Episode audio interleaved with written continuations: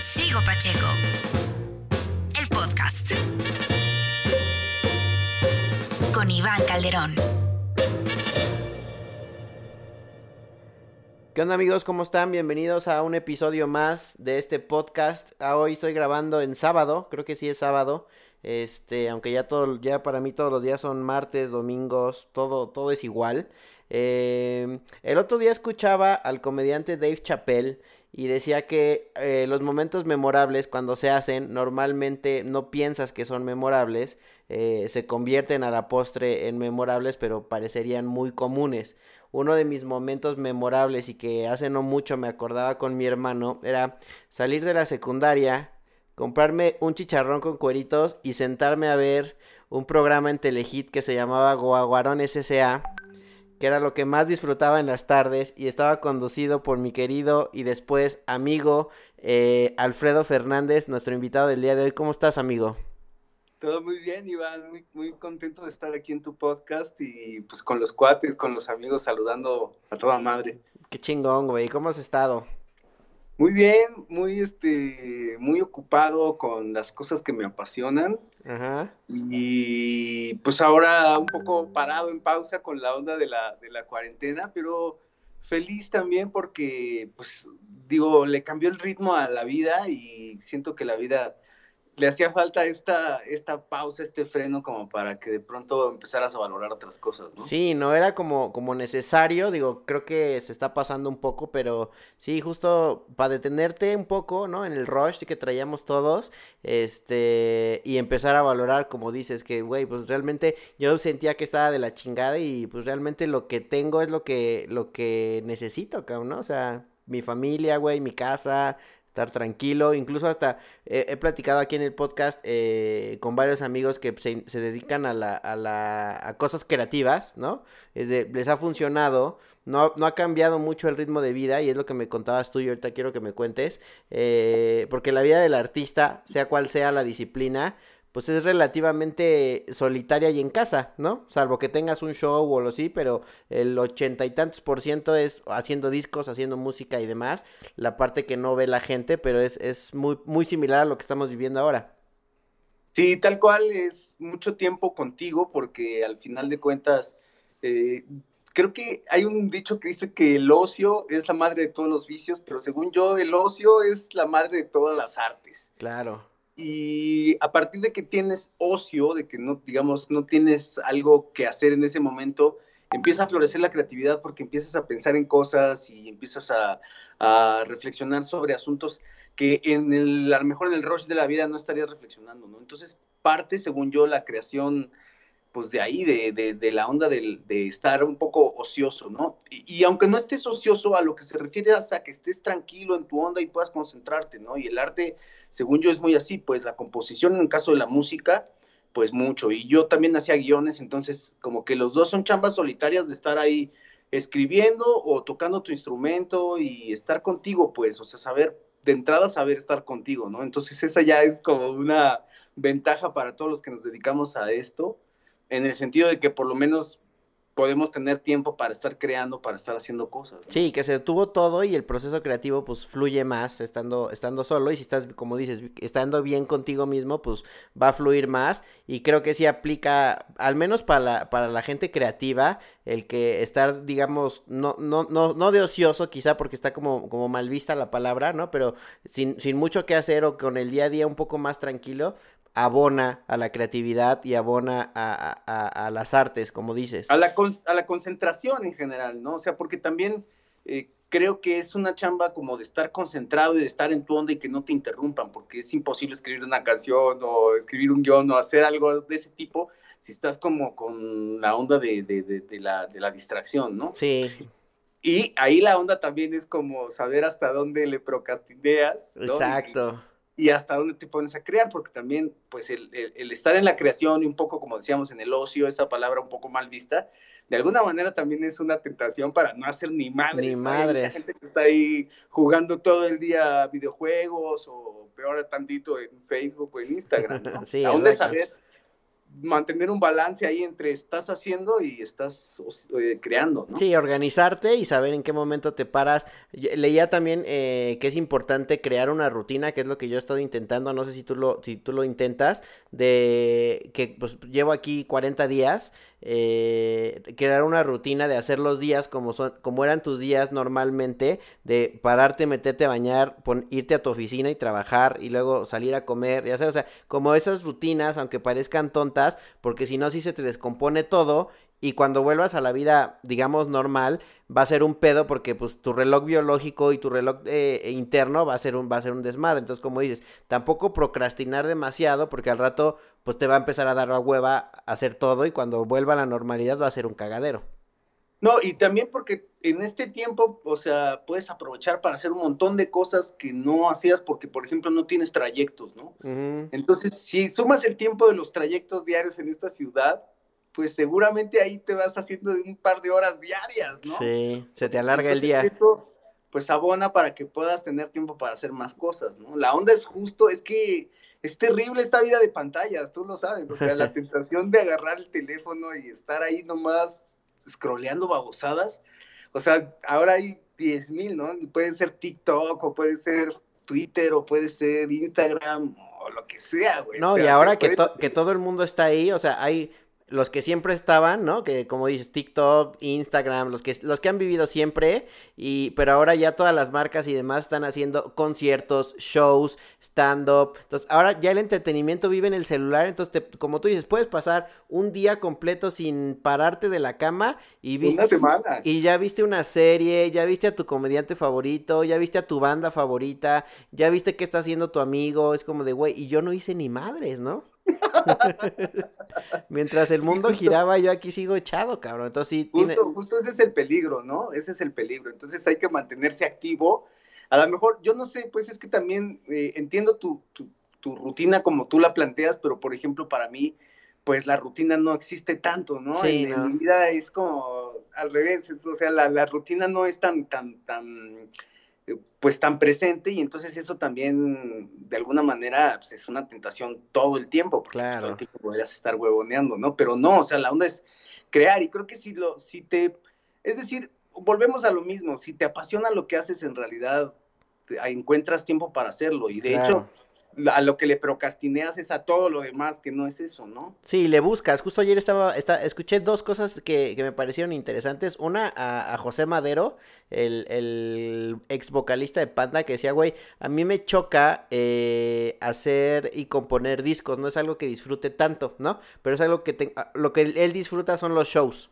Dice, a mí no, no, me encanta tanto escribir, pero sé que lo tengo que hacer porque es parte de mi chamba. Entonces normalmente lo procrastina porque digo, no, estoy de gira, no, estoy así. Ahorita, güey, o me pongo a hacer y aprovechar este tiempo, o van a pasar estos dos o tres meses donde no hago ni madres. Y después a, huevo voy a tener que hacer el disco, mejor lo hago ahorita, ¿no? Y veía otro don que corría maratones y que su pasión era correr maratones. Y el güey se aventó un eh, ultramaratón, que son 100 kilómetros, alrededor de su cama, güey. Ouch. Y se aventó, ajá, 10 horas alrededor de la cama, güey. Es como de, güey, si ese güey puede hacer eso, me tengo que parar y, cerrar Instagram un rato. Ahora, también toma en cuenta que para los atletas, en ese caso, pues también es que son bien adictos a las endorfinas. Sí, exacto. Cuando haces mucho ejercicio, el cerebro empieza a secretar unas, unas este, hormonas, pues, claro. que a las que te vas volviendo adicto, ¿no? Y en general es muy interesante porque todo mundo nos vamos volviendo adictos a las hormonas de nuestro cerebro de distintos tipos, ¿no? Hay gente que, por ejemplo, esa gente que todo el tiempo está encabronada y que le gusta estar peleando con todo el mundo es porque es adicto a esas hormonas que te Exacto. cuando peleas, ¿no? Sí. Y en fin, o sea, es muy interesante porque los, los, los, atletas, ese tipo que tiene que hacer 10 horas, pues es que necesita su dosis de esas endorfinas, entonces échale 10 horas vueltas a la cama porque si no, no las consigues. Exacto, sí. Esas, drogas no le puedes hablar a ningún dealer. Exacto, güey. Sí, oí también que la, algunos creativos, pues necesitas eh, escupirle tus tonterías o tus canciones o lo que hagas al mundo, entonces ahorita es más complicado. A mí, por ejemplo, en lo personal me está ayudando mucho a hacer este podcast, porque como platico platico normalmente en mi día a día con mucha gente y ahora estoy solo, el, eh, como que libero esas endorfinas o lo que mi cuerpo necesita para estar tranquilo eh, y platicar con los compas de esta forma. Entonces, como tú dices, uno busca la, la manera de, de, no sentirse tan mal y, y, y, ver lo positivo y creer que, que las cosas irán bien. Oye, amigo, a ver, yo te conocí, eh, como lo contaba al inicio, eh, en, en, en, conduciendo tu programa en Telehit, que me parecía uno de los programas más brillantes en esa época y más adelantados a su época. Eh, mi hermano y yo éramos muy, muy fan.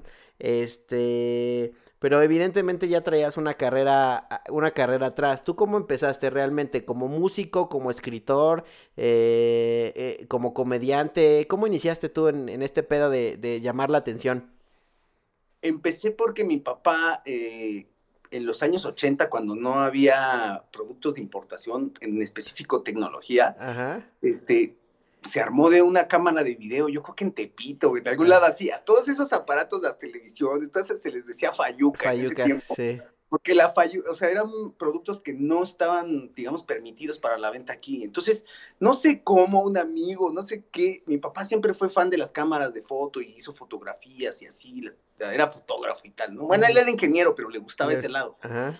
Y pues compró una cámara de video y pues un día la empezamos a usar y empezamos a hacer nuestros programas y pues ya había programas en televisión con niños en esa época, pero eran así, bueno, al menos a mi hermano y a mí que veíamos esas cosas nos, o sea, nos parecía aborrecible. O sea, todo lo que fuera timbiriche, niños bailando, este... Muy televiso. Chiquilladas, chiquilladas y todas esas cosas, güey, nos daba así un... Un, un repele. Cañón, ¿no? Y mi hermano en realidad oía Kiss. Okay. Desde muy morrito. Otro amigo le pasó unos discos de Kiss y oíamos Kiss. Entonces éramos super rockers y hacíamos nuestros videos también super punks. Salíamos a hacer preguntas locas a la gente. Este, eh, hacíamos como nuestro. Había una cosa en ese tiempo que se llamaba el Club del Hogar, que era así un programa que no se trataba de nada y hacíamos nuestra propia versión. En fin, o sea, como que imitábamos cosas que veíamos en la tele y así, así yo empecé, pues, pero a los siete años, o sea, para, lo, para cuando ya tenía 14 ya había pasado horas y horas y horas y horas haciendo videos y haciendo... ¿Y luego los veían y así? Yo creo que sí, uh y los, los cagados de risa, uh pero este, como no habíamos, como no teníamos muchos cassettes, sí. o sea, teníamos cassettes, pero como no teníamos muchos, pues entonces cuando se nos acababa, regrababan. regrabábamos y regrabábamos encima, entonces hicimos mil cosas que estaban padrísimas y muchas las se perdieron en la regrabación acabamos en un curso de cine en la Olinjo Distley. Ajá. Estoy hablando de los años 80, güey, éramos unos morritos.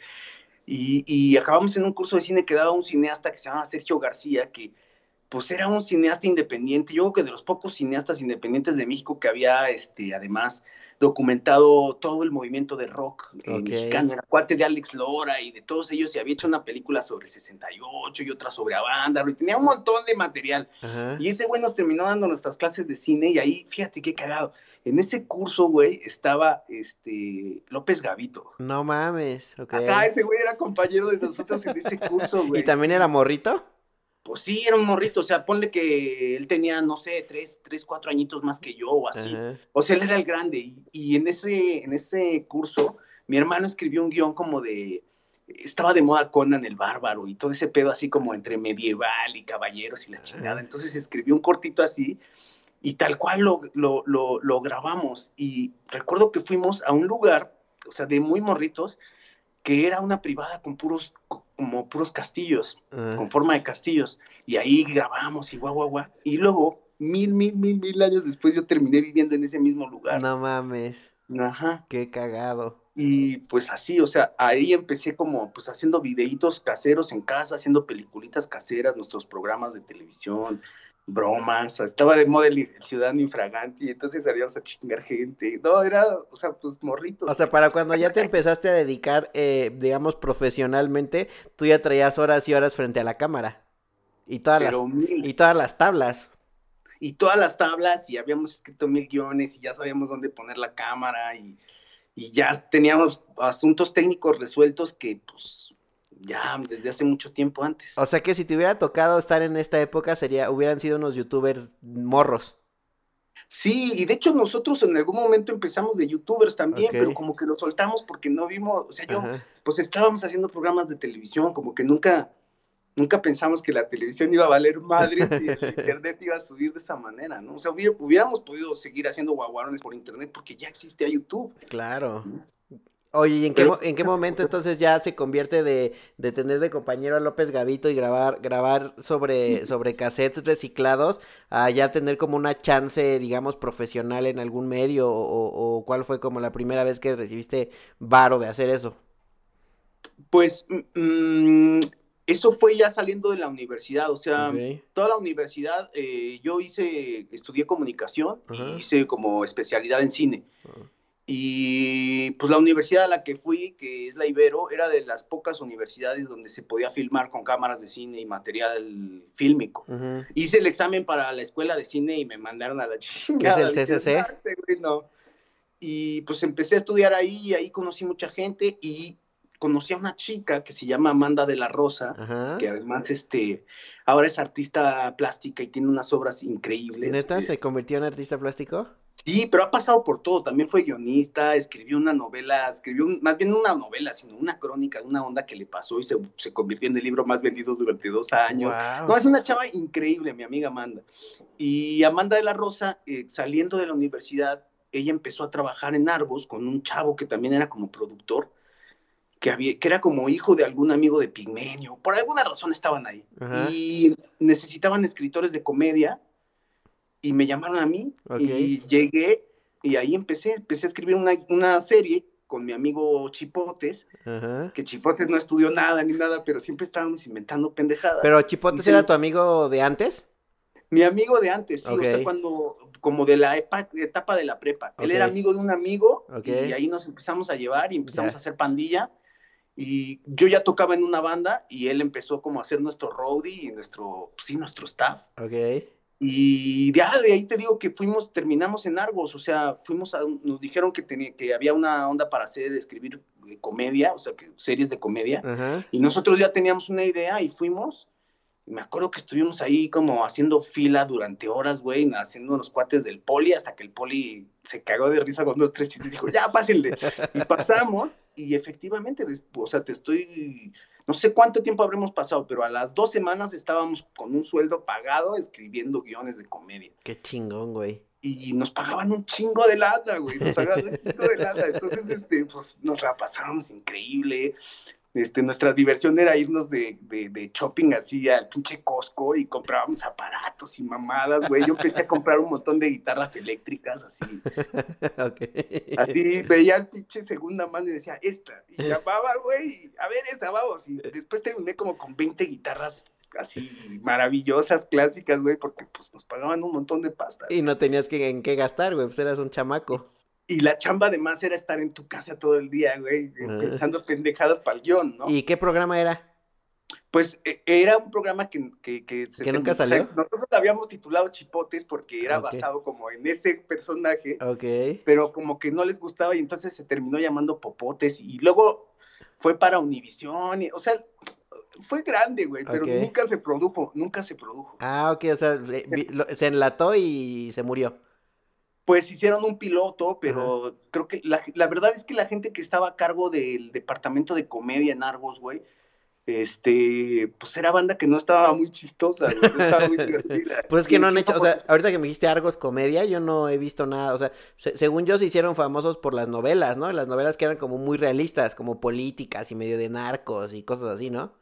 Y estaban en el apogeo porque ya les había pegado, creo que, ¿cómo se llama? No sé, una con Angélica Aragón y Ari Telch. Ah, este, el, eh, eh, La vida en el espejo. Mirada de mujer. Mirada de mujer, güey, sí. Entonces tenían un cazón en, en, en Mazarik, así. No, no, era una opulencia cabrón. Ajá. Sí, les iba muy cabrón. Pues se convirtieron en, en, en, los que hacían las novelas chingonas, que las, las producía Argos y se las vendían a Azteca, ¿no? Y como tenían muchísima producción y mucha lana, eh, se pusieron de moda los sitcoms. En ese momento estaba de moda Seinfeld, estaba de moda este, Friends, y querían hacer su propia onda. Entonces nos llamaron a, bueno, empezamos a escribir nosotros y era una serie sobre dos vagos, güey, que vivían en casa de la mamá de uno y estaban ahí nomás de vagos sin oficio ni beneficio, güey, y se trataba de puras pendejadas, pues, o sea, como que de pronto agarraban, por ejemplo, esta onda de que si un boletito del trolebús suma 21, se lo puedes cambiar una chava por un Por un beso. beso, ¿no? ajá. Entonces todo el capítulo estaban ahí este, viajando en trolebús para ver a quién le tocaba el 21. O sea, eran puras pendejadas, güey, pero de verdad era muy divertido.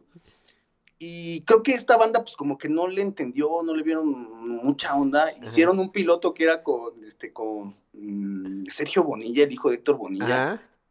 Y pues digo, buena onda el, el Sergio, desde aquí le mando un saludo, pero pues, Pues no es cagado. no eran actores de comedia, no Sí. tenían esa chispa, ¿no? No tenían esa onda. Sí, no. Y pues no, no quedó tan bien el piloto y pues ahí se quedó, güey. Y luego Amanda después se fue a Telehit, ¿no? No, fíjate que no, Amanda nunca fue ¿No? conductora, Amanda no, no. No, e- ella más bien, eh, cuando lo de Telehit fue después, porque Ah, cuando salimos de Argos, Ajá. Eh, no sé cómo acabamos en el Canal 11, güey. Lo primero que fuimos a hacer fue el Canal 11. Nos fuimos allá a presentar porque ah, veíamos que había una barra que se llamaba Much Music Ajá. y les fuimos a presentar un proyecto que se llamaba Alarma la de Rock. Ok, sí me acuerdo. Y ahí- Ahí en Milk Music estaba, estaba el Chuck Pereda, ¿no? Estaba Cho, estaba Choc. Y con no sé según yo ahí empezó. No, ellos estaban en otra que se llamaba, espérate, ay, ¿cómo se llamaba? Indie, Indie, Indie, ajá, Indie, Indie, esa IND. pero eso era como de Exa TV, ¿no? Pero, pero ya al final, güey, o sea, como que los revivieron, pero yo me acuerdo de esa, de esa época de Canal 11 de Much Music, y ahí estaba el Chuck, güey, y ya después como que Exa dijo, ah, pues los voy a revivir porque eran estos güeyes, pero ya mucho tiempo después, güey. Pues cuando yo entré ahí, el, el mero director de, eran dos, era un cuate que le decíamos el chino, Ajá. y el chino se volvió director de películas de animación y es el que dirigió este, La leyenda de la Llorona y la de Don Gato, es un súper exitoso con sus películas de animación. Y el otro que dirigía era este, Marcelo Lara. ok, Marcelo Lara, el de, el de el Moderato. moderato, y, y que después Y fue gerente de reactor. Eran ellos dos la dupla de, de que dirigían ese, ese lado de Much Music. Y estaba, déjame ver, de conductores, pues estaba un chavo que se llamaba David Hernández, que era cagadísimo, Sí, y que luego terminó de guionista de Derbez. ok, Luego estaba otro chavo que se llamaba. Ay, no me acuerdo cómo se llamaba, otro cuate como metalero. Había varios ahí. Y nosotros empezamos a hacer el programa de rock en español. Y empezamos a llevar grupitos, grupos. Llevamos a la comuna, llevamos a varios amigos ahí a que tocaran, güey. Había tocadas en vivo y empezamos ahí a hacerlas. Y se puso bien chido hasta que se acabó Much Music porque Much Music era una licencia. O sea, tenía el canal 11 tenía que pagar para. Sí, era como, porque. Much Music es como un, V- un VH1, ¿no? O sea, es otro canal, güey. Sí, y pagaban la licencia para tener eso, pero al final como que comercialización no sabían vender esos programas de rock, que no entraba patrocinios y tuvieron que dejar de hacerlo.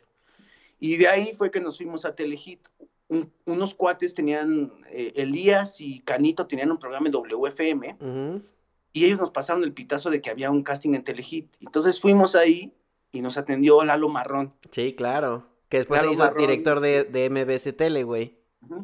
Y entonces Lalo Marrón nos recibió ahí, le enseñaron nuestras pendejadas, nuestros, este, le dijimos, mira, queremos hacer esto que se llama Guaguarones S.A. y no sé qué. Y como que lo vio así, nos dijo, oh, no, pues sí, gracias, gracias, nosotros le llamamos y nos mandó derechita a la chingada. Y pasa, eso fue como una semana antes. a la semana nos avisan del casting y fuimos ahí al casting, nos presentamos y el, y el que nos hizo el casting es un güey que se llama Gabriel Uceta. Ujú. Este, y ese güey se volvió loco, dijo, no, estos güeyes están cagadísimos, los Ujú. tenemos que meter. Y entonces fue con Marrón y dijo, ya tengo conductores. Y ya los conocía a ustedes. Y entonces Marrón nos vio, güey, así como... Son "Puta estos pendejos. Estos pendejos, no mames, yo ya los había mandado a la verga, como que ahora son los conductores estrella. Y tal cual, güey, empezó ahí y, y- y hicimos ese programa y nos iba muy bien, güey, nos iba muy bien. Nos iba muy bien porque, pues, eh, eran unas pendejadas que se nos ocurrían que, pues, no eran la gran cosa, pero nadie había hecho esas cosas en televisión y las hacíamos ¿no? con nuestra camarita y las hacíamos ahí, las editábamos en una compu y era como muy nuevo ese pedo, güey. Sí, no, y marcaron una época, güey, porque, y aparte nada sencillo, porque venían de, o sea, Telehit venía de, de putazos como, como el calabozo, güey, este, el, el de Omar el- Chaparro. el Black and White, güey, o sea, la gente venía acostumbrada a consumir ese tipo de comedia que, y ese tipo de shows muy grandes, entonces la responsabilidad era grande, porque era de, a ver, güey, ya, ya, ya sustituye a Omar Chaparro, que la gente no se caiga, y, y creo que sí conectaron muy cabrón, güey.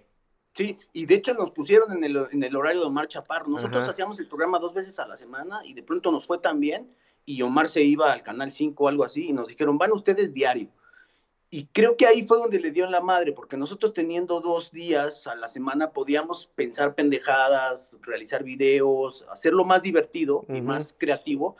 Y cuando fue diario ya no teníamos chance de hacer eso, güey. Era más como ahí en, en vivo. Y sí tenía, pero cayó más como en una onda de programa en vivo. No Sí. el calabozo, porque lo del calabozo pues, era muchísimo más eh, irreverente y más pasado de Sí. lanza y más grosero.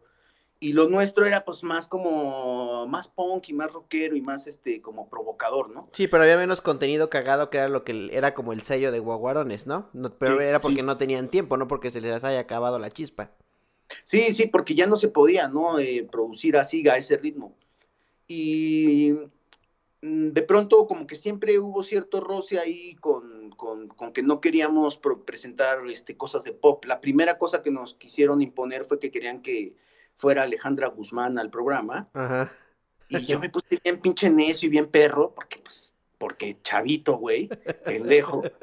Y les empecé a decir, no, ni madre, güey, aquí tienen 60 programas para invitar a la Guzmán, a mi pinche programa no le inviten, no me chingue, y entonces empezó como cierto ya- enfrentamiento. ya de rockstar, güey, ¿no?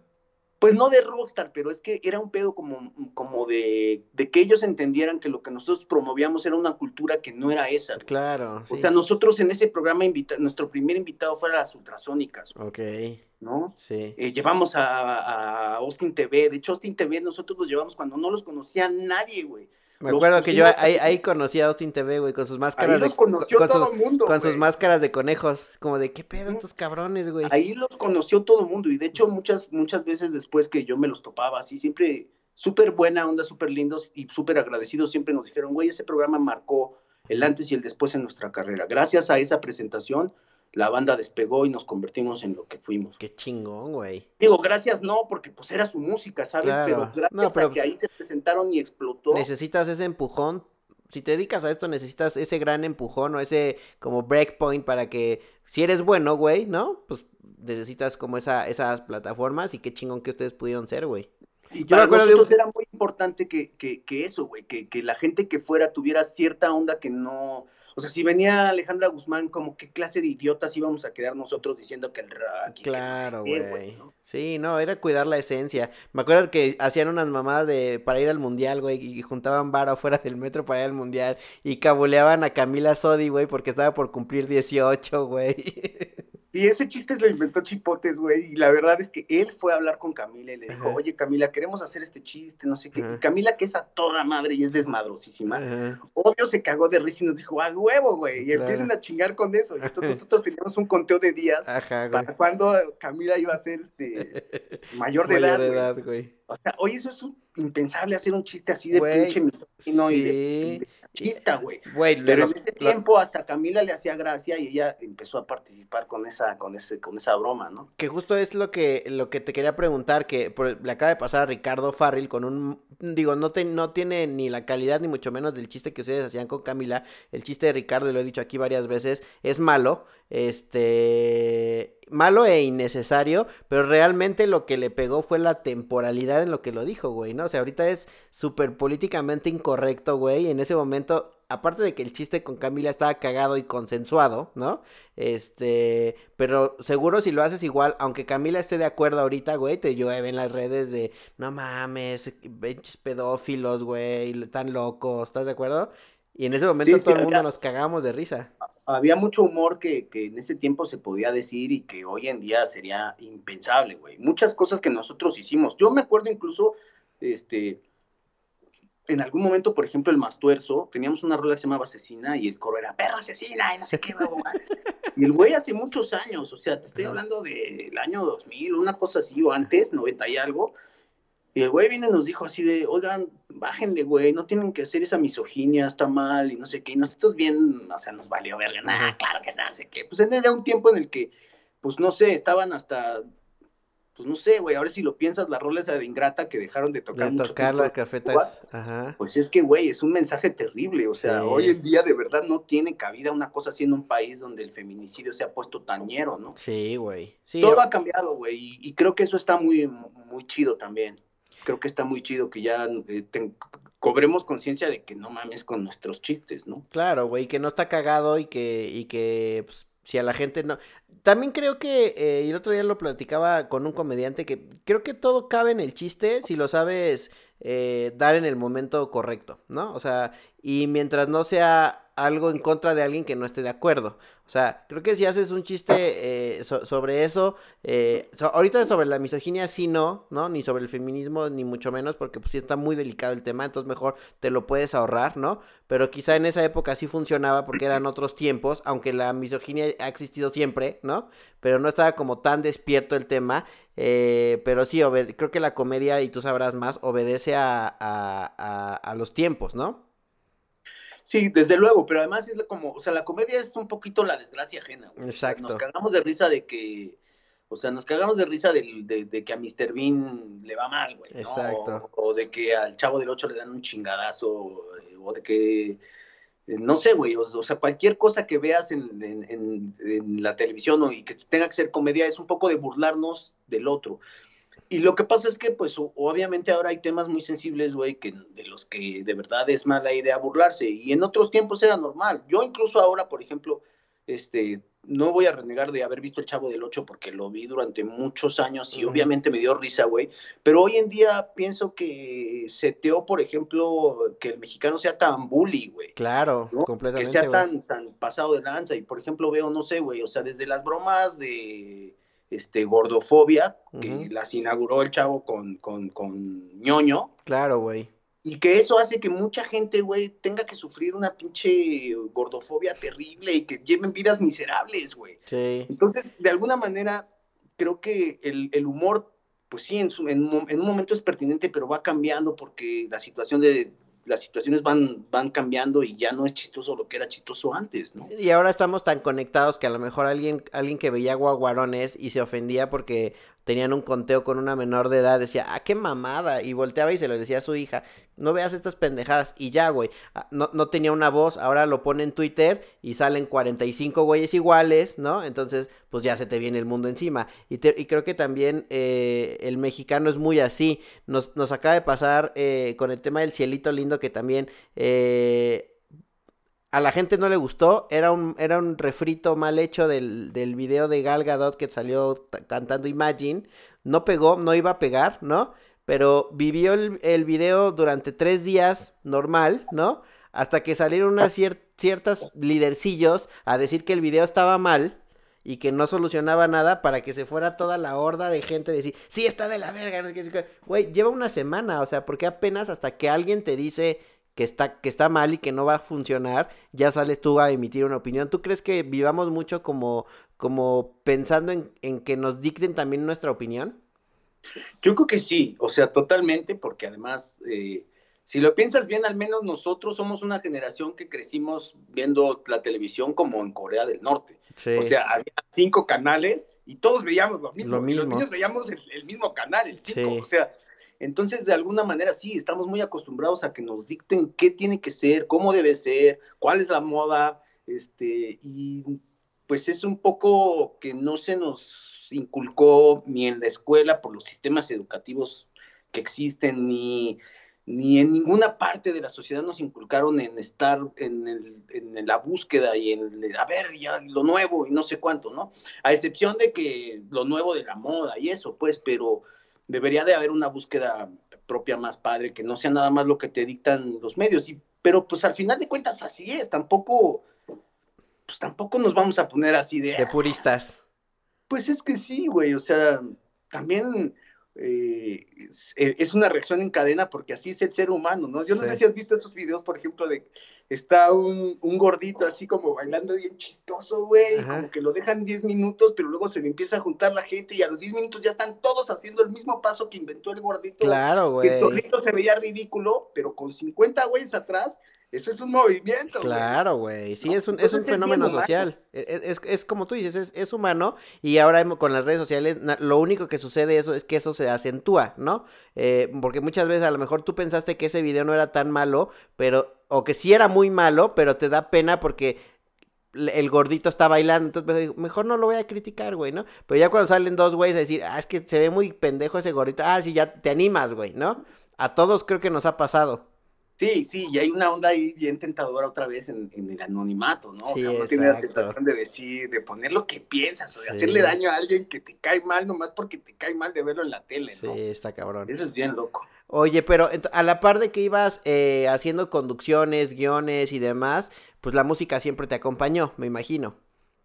Sí, la música, dicho, yo creo que fue de lo primero que me, que me volvió loco, pero, o sea, sí, empecé con los videos a los 6, 7 años, con la música empecé como a los 12, 13. Ok. Y empecé ahí a tocar, siempre medio autodidacta, porque aunque me mandaron a unas clases, nunca me hallé con los maestros, siempre fue muy rebelde, güey. Entonces, no me hallaba como en los sistemas así educativos.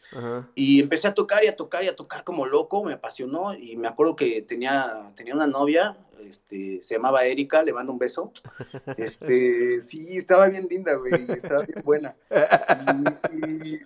Y, me decía así de, güey, es que te la pasas ahí con esa pinche guitarra todo el día, o la guitarra o yo fue de, no, pues la guitarra. La guitarra, no, pues, estás, estás viendo que tengo 20 guitarras, güey, y, no, y, una sola vieja, güey, tú dime. No, pero ahí estaba mucho más morro, todavía ah, no ganaba dinero, nomás estaba clavado ahí, porque me paraba a tocar, güey, y nada más paraba para comer y para chaquetearme y luego otra vez hasta que me dormía, güey. ¿Y qué escuchabas? Pues escuchaba de todo, fíjate, mi, mi, este, mi papá en algún momento, muy buena onda y muy este, ingenuo también, nos dijo, les voy a dar estas tarjetas de crédito cabrones para cualquier emergencia que tengan, porque pues ya andábamos ahí por la calle y así, Desde muy morritos éramos bastante independientes. Y pues obviamente ni madres de emergencias, güey, mi hermano se empezó a comprar libros y yo empecé a comprar discos, güey. Y entonces oía de todo, güey, nada más lo que me caía encima lo veía y compraba revistas y, o sea, verdaderamente, güey, o sea, mi gusto musical, este, o sea, se lo agradezco a esa tarjeta de crédito porque me permitió conocer un chingo de cosas que de otra manera no hubiera oído, güey, pero pues oía de todo, de todo, de todo, de todo. Y empecé a escribir sobre música y empecé a escribir en una revista que se llamaba Complot. Y pues más discos me regalaban, güey, me llegaban discos de todos lados. Y empecé ahí a conocer a muchos artistas, a hacer entrevistas. Hice entrevista para la Barranca. Y en ese tiempo, por ejemplo, eso me gustó mucho porque ellos tenían esta costumbre de entre ellos regalarse discos, güey. Ok. Y me acuerdo que ese día que llegué a entrevistarlos, estaban locos porque Aguilera le había regalado a André este, el Buenavista Social Club. Wow. Y, y, yo me acuerdo así de haberlo visto, güey. No, pues obviamente ahí no lo había, no le, no le dieron play porque estaba en la entrevista, pero recordé la puta portada así para que, para ir salientito a comprarlo. Y pues me voló la cabeza y yo decía, güey, ¿cómo es posible que estos rockeros oyendo salsa y oyendo acá? Sí, no están, este, no están encasillados, güey. Y eso me abrió un chingo de, de, de, la cabeza, ¿no? Luego entrevisté a Lucilia Curiaki, a los tres, este, a a un chingo de grupos padrísimos de ese momento, güey, que eran además mis ídolos. Me tocó entrevistarlos y conocerlos. Y pues eso me inspiró muchísimo. Y pues la música siempre, güey, siempre, siempre, siempre. ¿Y en qué momento? ¿qué, ¿Tu primer banda ya como en forma fue Mamapulpa o cuál fue? Tuve otra banda de cuyo nombre no quiero acordarme. este, y fue como la primera profesional porque éramos muy cagados, éramos malos, pero éramos muy cagados. Entonces, cualquier proyecto de humor que había, si venía Botellita de Jerez, nos ponían a abrirles. Si ponía no sé quién, La Cuca, nos ponían a abrirles. Entonces, hicimos una gran carrera ahí en Rocotitlán y también nos conectamos un montón con bandas, güey. Le abrimos a La Cuca, le abrimos a Las Víctimas, le abrimos a Textex, le abrimos a, todos los que tenían un poquito de humor, ahí, ahí, ahí estuvimos. Y después esa banda se separó y de ahí yo armé Mamá Pulpa.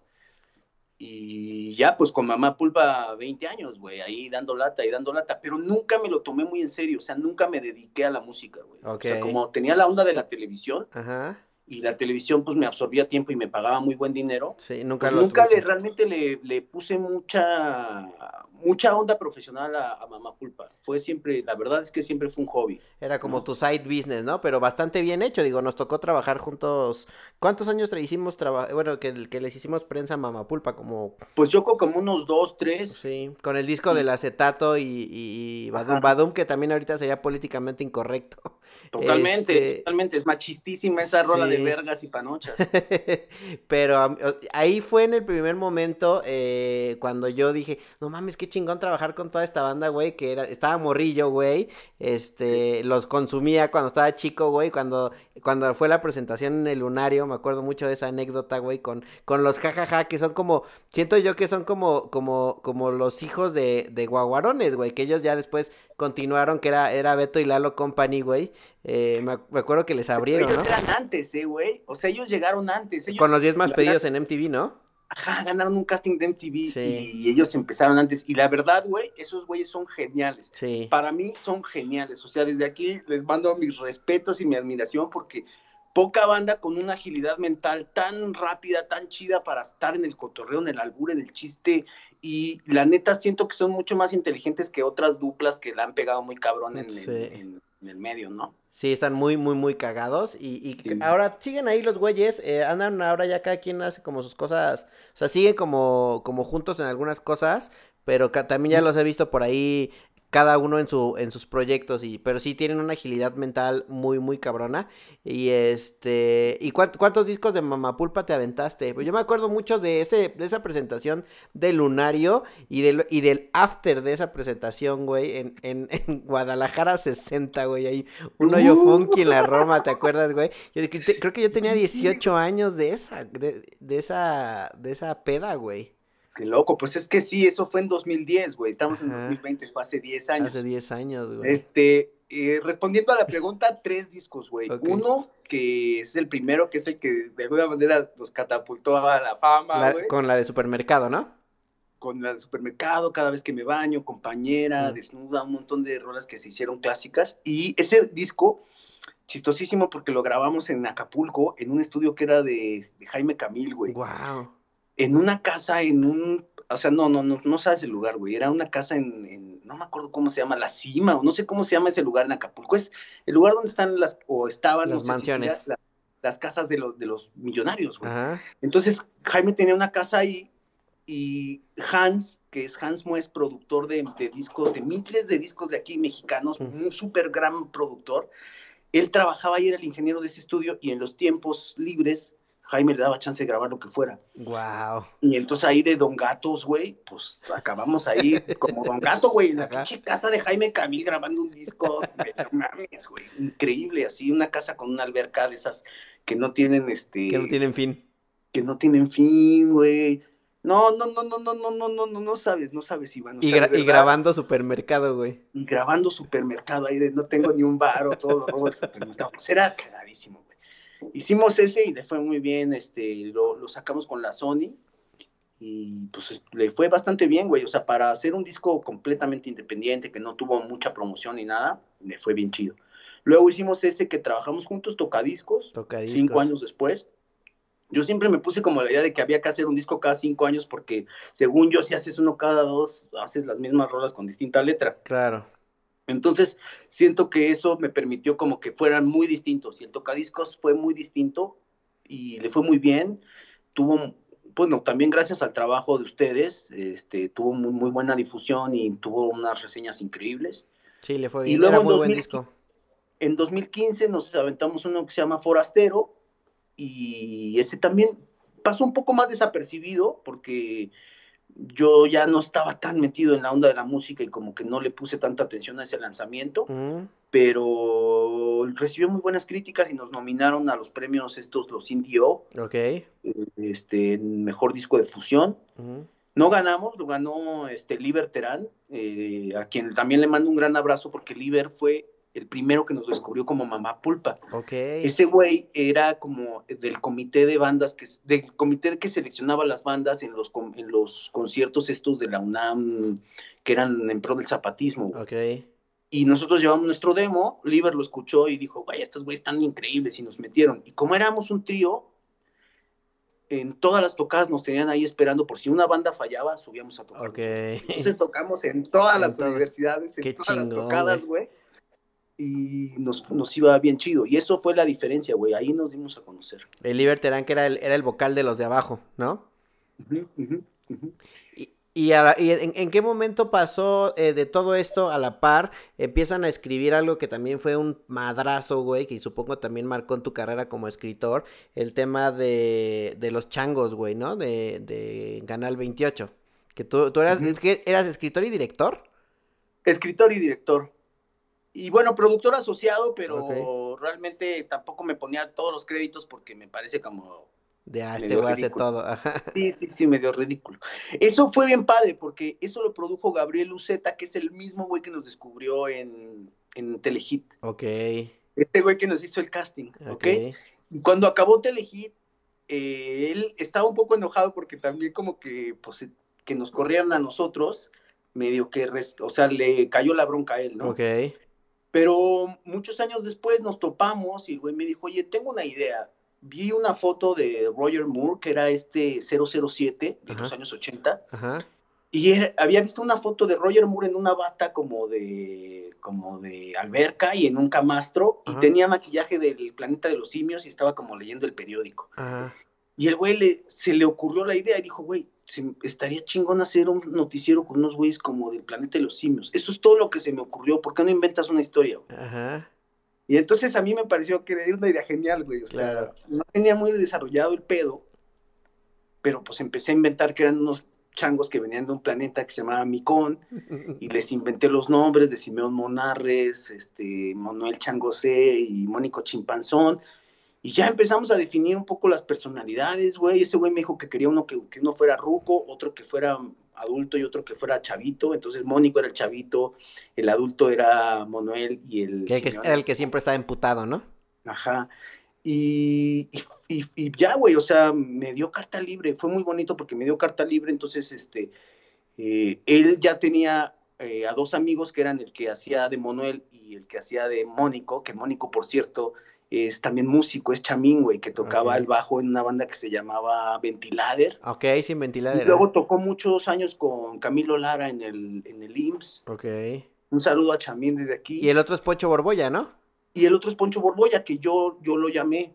Primero yo había llamado a otro amigo mío que le decimos Gaba, pero como que no, ya como que no le interesó, nos dijo que no. Y de bomberazo le llamé a Poncho, que yo Poncho lo conocía porque mi vecina Macia- Ma- Mariana Gajá tenía un show con él que se llamaba Rancherísimas y nos la fuimos a ver y yo dije, verga, ¿quién es este güey? Es el maestro de la comedia. Y entonces le llamé a Poncho, me dijo, no nos conocíamos tanto, o sea, medio así, y me dijo, a ver, este, yo había ido a una fiesta, no sé dónde, güey, había conocido al papá de Poncho, güey. Y es un señor como muy serio, que se ve que de papá fue un señor, mm, con- o sea, como que... Cabronzón. eh, no usaría esa palabra, pero sí, este, que había sido con mucha disciplina, pues, o sea, Ajá. que había, era un señor así serio, este, Ajá. sí, o sea, tú lo dijiste Sí. mejor que yo. Y- y- Fui yo el que lo dijo. y, y le, y le dije a Poncho así de, güey, este... Estudiate no a tu jefe. conocí a tu papá, pero yo quiero que seas tu papá. Ajá. Que ese, ese chango mamón y así sea tu papá y me atrás. Y el güey se quedó así como medio, como de, güey, ¿cómo sabes de mi papá? Ajá. Pero yo soy bien fijado, güey. Entonces, con dos o tres cosas que veo de alguien, ya me Sí, imagino todo lo demás. claro, soy bien güey. prejuicioso. Y creo que es un poco de la comedia, ¿no? Estar viendo, el otro día lo platicaba con Capi Pérez, güey, que también tiene esa agilidad mental para sacar un chiste que es de, güey, a mí se me hubiera ocurrido en 10 minutos y tú ya lo aventaste. Y es, güey, es, es, es esa habilidad de observar, güey, ¿no? Sí, sí, sí, sí. Observar, güey, observar. Yo desde siempre fui muy observador y pues eso me ayudó. Y entonces empezamos a hacer ese, güey, el de mi corte informativo. Ajá. Y pues a las tres semanas era un putazo, güey. Sí, fue creciendo muy cabrón, güey. le fue creciendo, creciendo y creciendo. Y nos iba, éramos el mejor horario de esa hora a Televisión Nacional a veces, güey. Ok. Hasta que Televisa empezaron a ver que se estaba poniendo bien y empezaron a poner, pues, shows como a esa hora, güey. Ok. No sé si antes o no, pero había ahí como una onda. Nosotros obviamente no le competíamos a las televisoras grandes, güey, pero siempre éramos el show número uno del, del canal. Y nos iba muy bien, nos iba muy bien, hasta que empezó también a haber roces por asuntos de, de censura. Ok. Yo siempre quise manejar que las dos personalidades que estaban todo el tiempo a, a- cuadro Se balancearan. no se balancearan, sino que al revés fueran eh, contraste, güey. Entonces quería que Manuel fuera súper chairo Ujú, y Simeón tenía que ser súper fifí. Claro. Y entonces eh, yo empecé a trabajar un poco de eso. Poncho no quería ser el fifi porque decía, güey, no quiero que mi personaje lo odien, yo no quiero ser priista, no quiero defender esos intereses, ¿no? Pero tampoco querías ver que, era un programa contestatario, ¿no? O sea, más bien era informar, güey, para que hubiera justo ese, ese balance de las dos, ¿no? Sí, pero yo, yo soy bien, bien rojillo y bien chairo, güey. bien, bien, bien pinche, este, punk. O sea, mi papá era el más rojillo, güey. Y de grande ya se volvió así como priista y así. Renegó de todo lo que los enseñó, pero yo sí me quedé bien chairo, güey. O sea, a mí no se me quitó.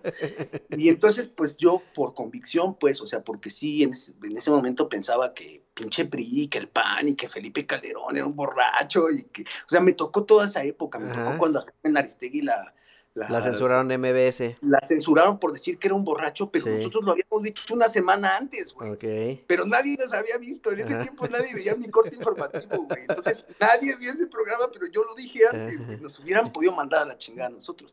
Y todas esas cosas pasaron en esa época. Ganó, ganó, ganó Peña, güey. Cuando ganó Peña, para mí fue así como una depresión absoluta, güey. ya valió madre. ¿Cómo puede valer madres así? Y luego, pues el sexenio entero, verga, güey. ¿no? Sí, güey. Pero bueno, me tocaron todas esas ondas y entonces yo estaba bien rojillo y también sentía una responsabilidad de tener una ventana como mi corte informativo, güey, para tratar de, decir. Entonces un día, güey, hago un capítulo donde Manuel se pone acá de que no, que peje, que la chingada, no sé qué, güey, y que lo ven los directivos, güey. Y pues le llamaron así, en ese momento le llamaron al jefe del canal y dijeron, a ver, cabrón, ¿quién chingados escribe ese programa? Porque a ese cabrón le están pagando para que hable bien del peje, güey. Y a mí no me pagaban nadie. Nadie, sí, no, pues no, Más de pura pinche rojillo que era, güey. Sí.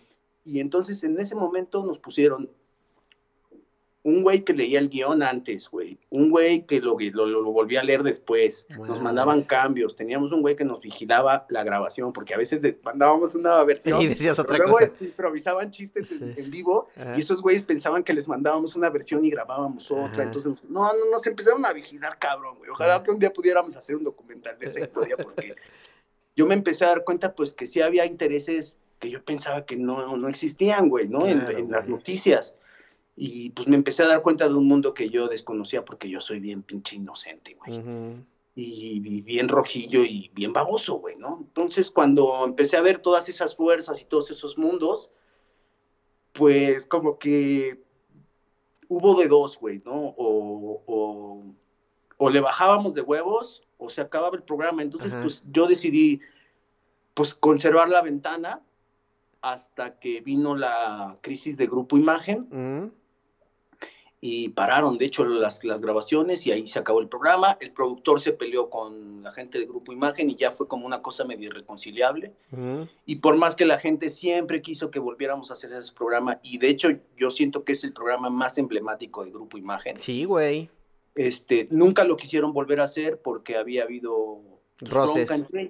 Y, ahorita que tienen como todo el poder y ya es un canal mucho más fuerte en comparación cuando era Canal 28, güey, ¿no? O sea, ahora que es el 3, eh, pues sería un madrazo igual de grande, güey. Pero pues, el, el, ¿la licencia o los derechos son de ustedes? Los derechos son de Gabriel, ¿no? Este, y pues él lo sigue teniendo y en algún momento hubo como dos o tres eh, sí, pues como, como que hubo ahí coqueteos con algunas televisoras, pero nunca se terminó de dar y Gabriel también ha sido como muy así de, no, no, no. Es mi, es mi bebé. ¿Y por qué nunca lo han pensado lanzar en YouTube que hay toda la libertad?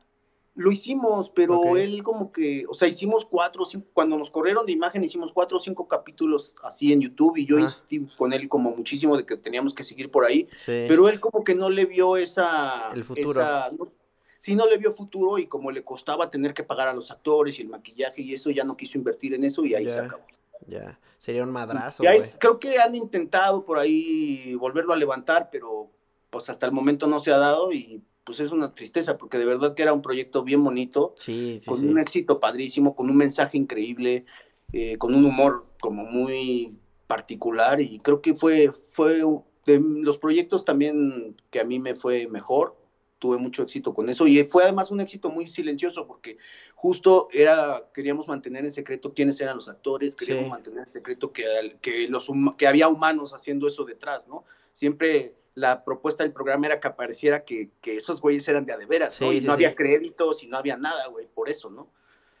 Y también fue, fue bueno, pues, porque hubo un par de, momentos bien locos, Iván, así que me pasaron cosas por andar de hocicón también, ah, escribiendo cosas de más. Sí, sí, sí. ¿De que te hablaban y te decían que le bajaras de huevos así o qué? Pues mm, sí, pero por ejemplo hubo una muy extraña porque eh, hubo una nota de que en, Chapultepec, en un pareja de Chapultepec, Marcelo Ebrard había hecho un trato con, el, con un país que se llama Azerbaiyán, que es de estas... Ah, cuando pusieron al dictador, ¿no?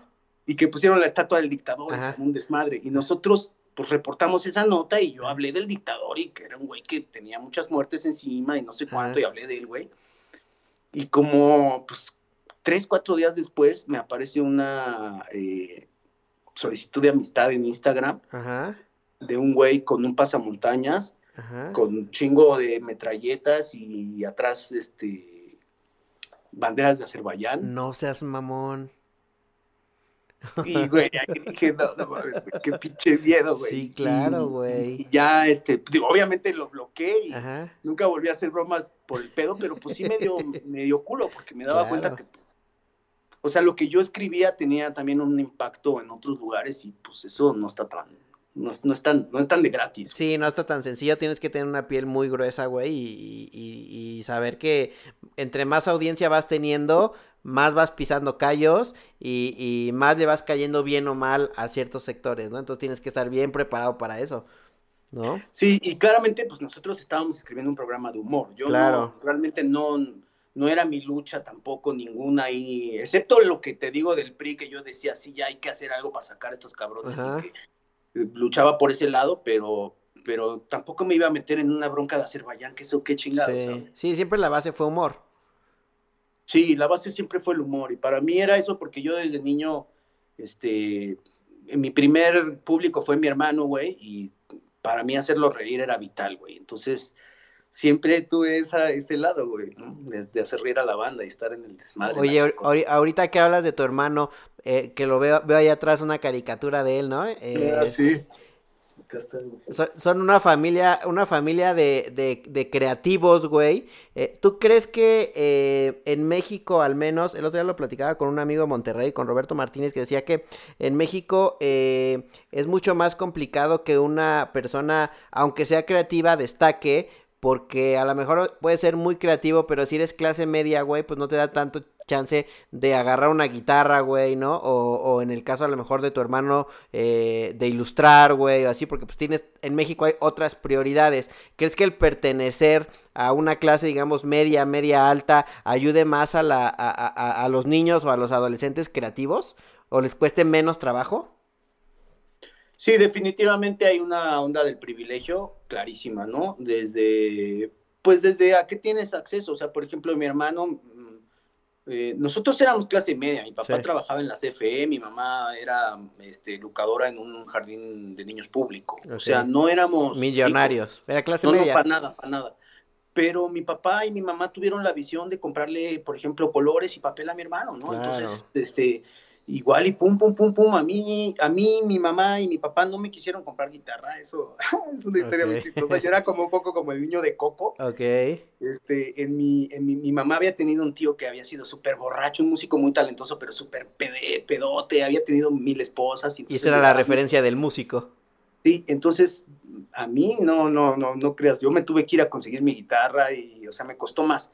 Pero al fin de cuentas, cuando ya se dieron cuenta que ya tocaba y eso, sí me apoyaron. Y sí, definitivamente hay una gran diferencia, o sea, mm, pienso, por ejemplo, en artistas, no sé, artistas eh, que han sido muy exitosos, pero que vienen desde muy abajo, sin ningún apoyo de su familia, sin ningún apoyo de nadie, güey.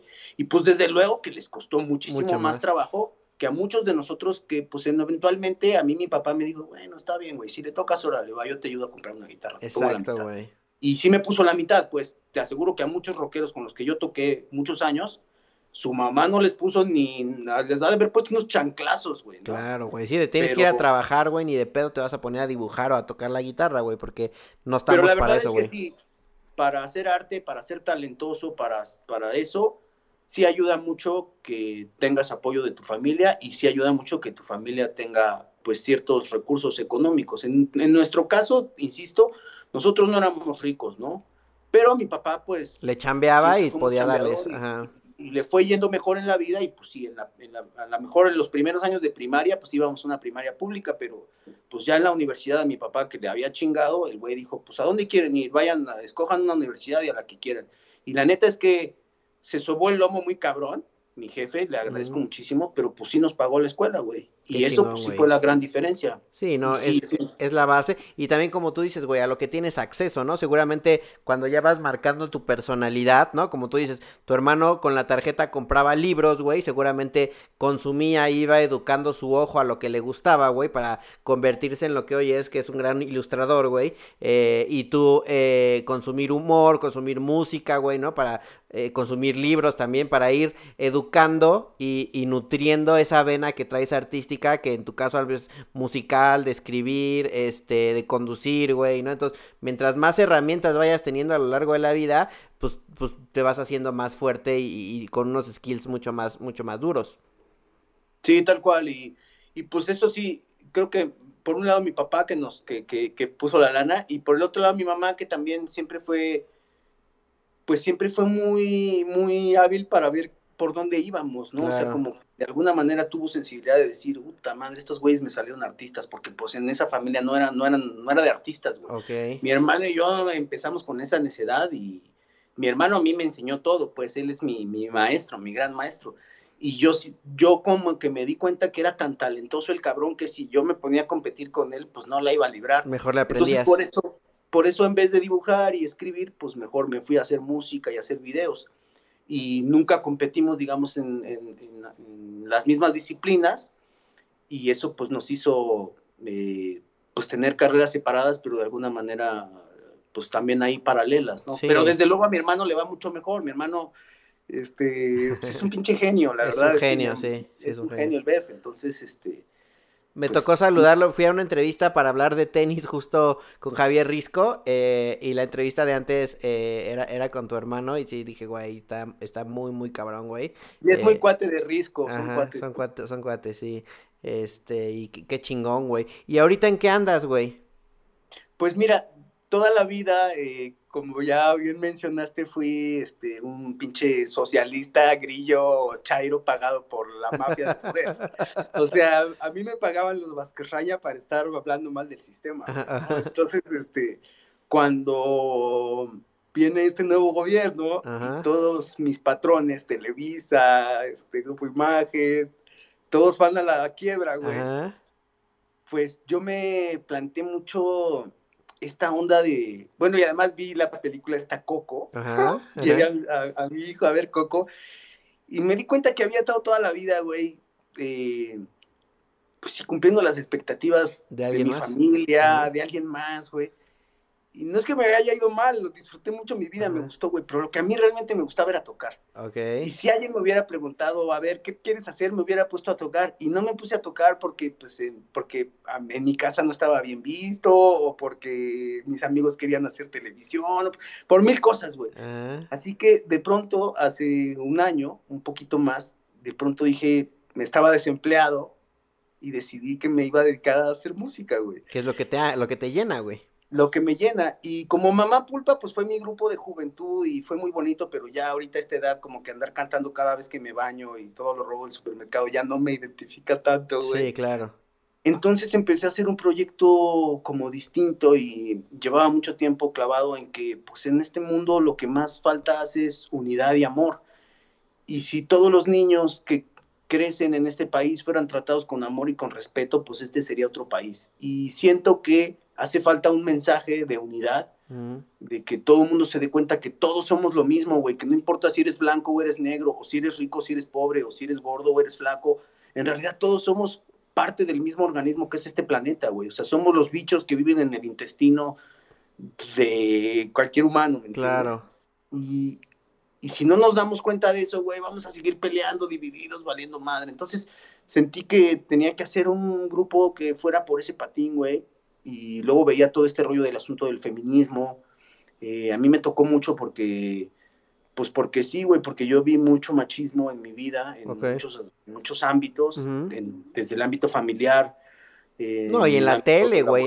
Eh, viviste las entrañas de la tele y en un canal, no voy a decir en cuál de todos, pero en uno de los que estuviste había mucho, mucho, mucho eh, misoginia, güey. En todos los que estuve hubo siempre mucha misoginia, ¿no? En todos. Entonces, eh, cuando empezó el movimiento feminista y empezó todo esto, algunos nos dicen pagafantas, ¿no? Dicen que somos mamones porque les, porque les seguimos el juego, pero la neta yo sí creo que hay una responsabilidad de los hombres en cambiar. Claro. Y, que, y que sí tenemos nosotros que hacer la chamba. Esta vez nos toca a nosotros, el balón está en, nuestra cancha. Y no se trata de nosotros decirle a las mujeres cómo sean o cómo llevan el feminismo, se trata de cómo nosotros cambiar nuestros modos y hablarlo entre hombres y decir, oye, güey, ese chiste que dijiste de, la, de que qué puta, eso ya no está chistoso, güey. Sí, claro, güey. En fin, es una labor. Entonces, eh, cuando empezó todo esto, güey, yo pensé que, que el rock, de alguna manera, también lo veía un poco obsoleto y un poco macho y un poco ruco.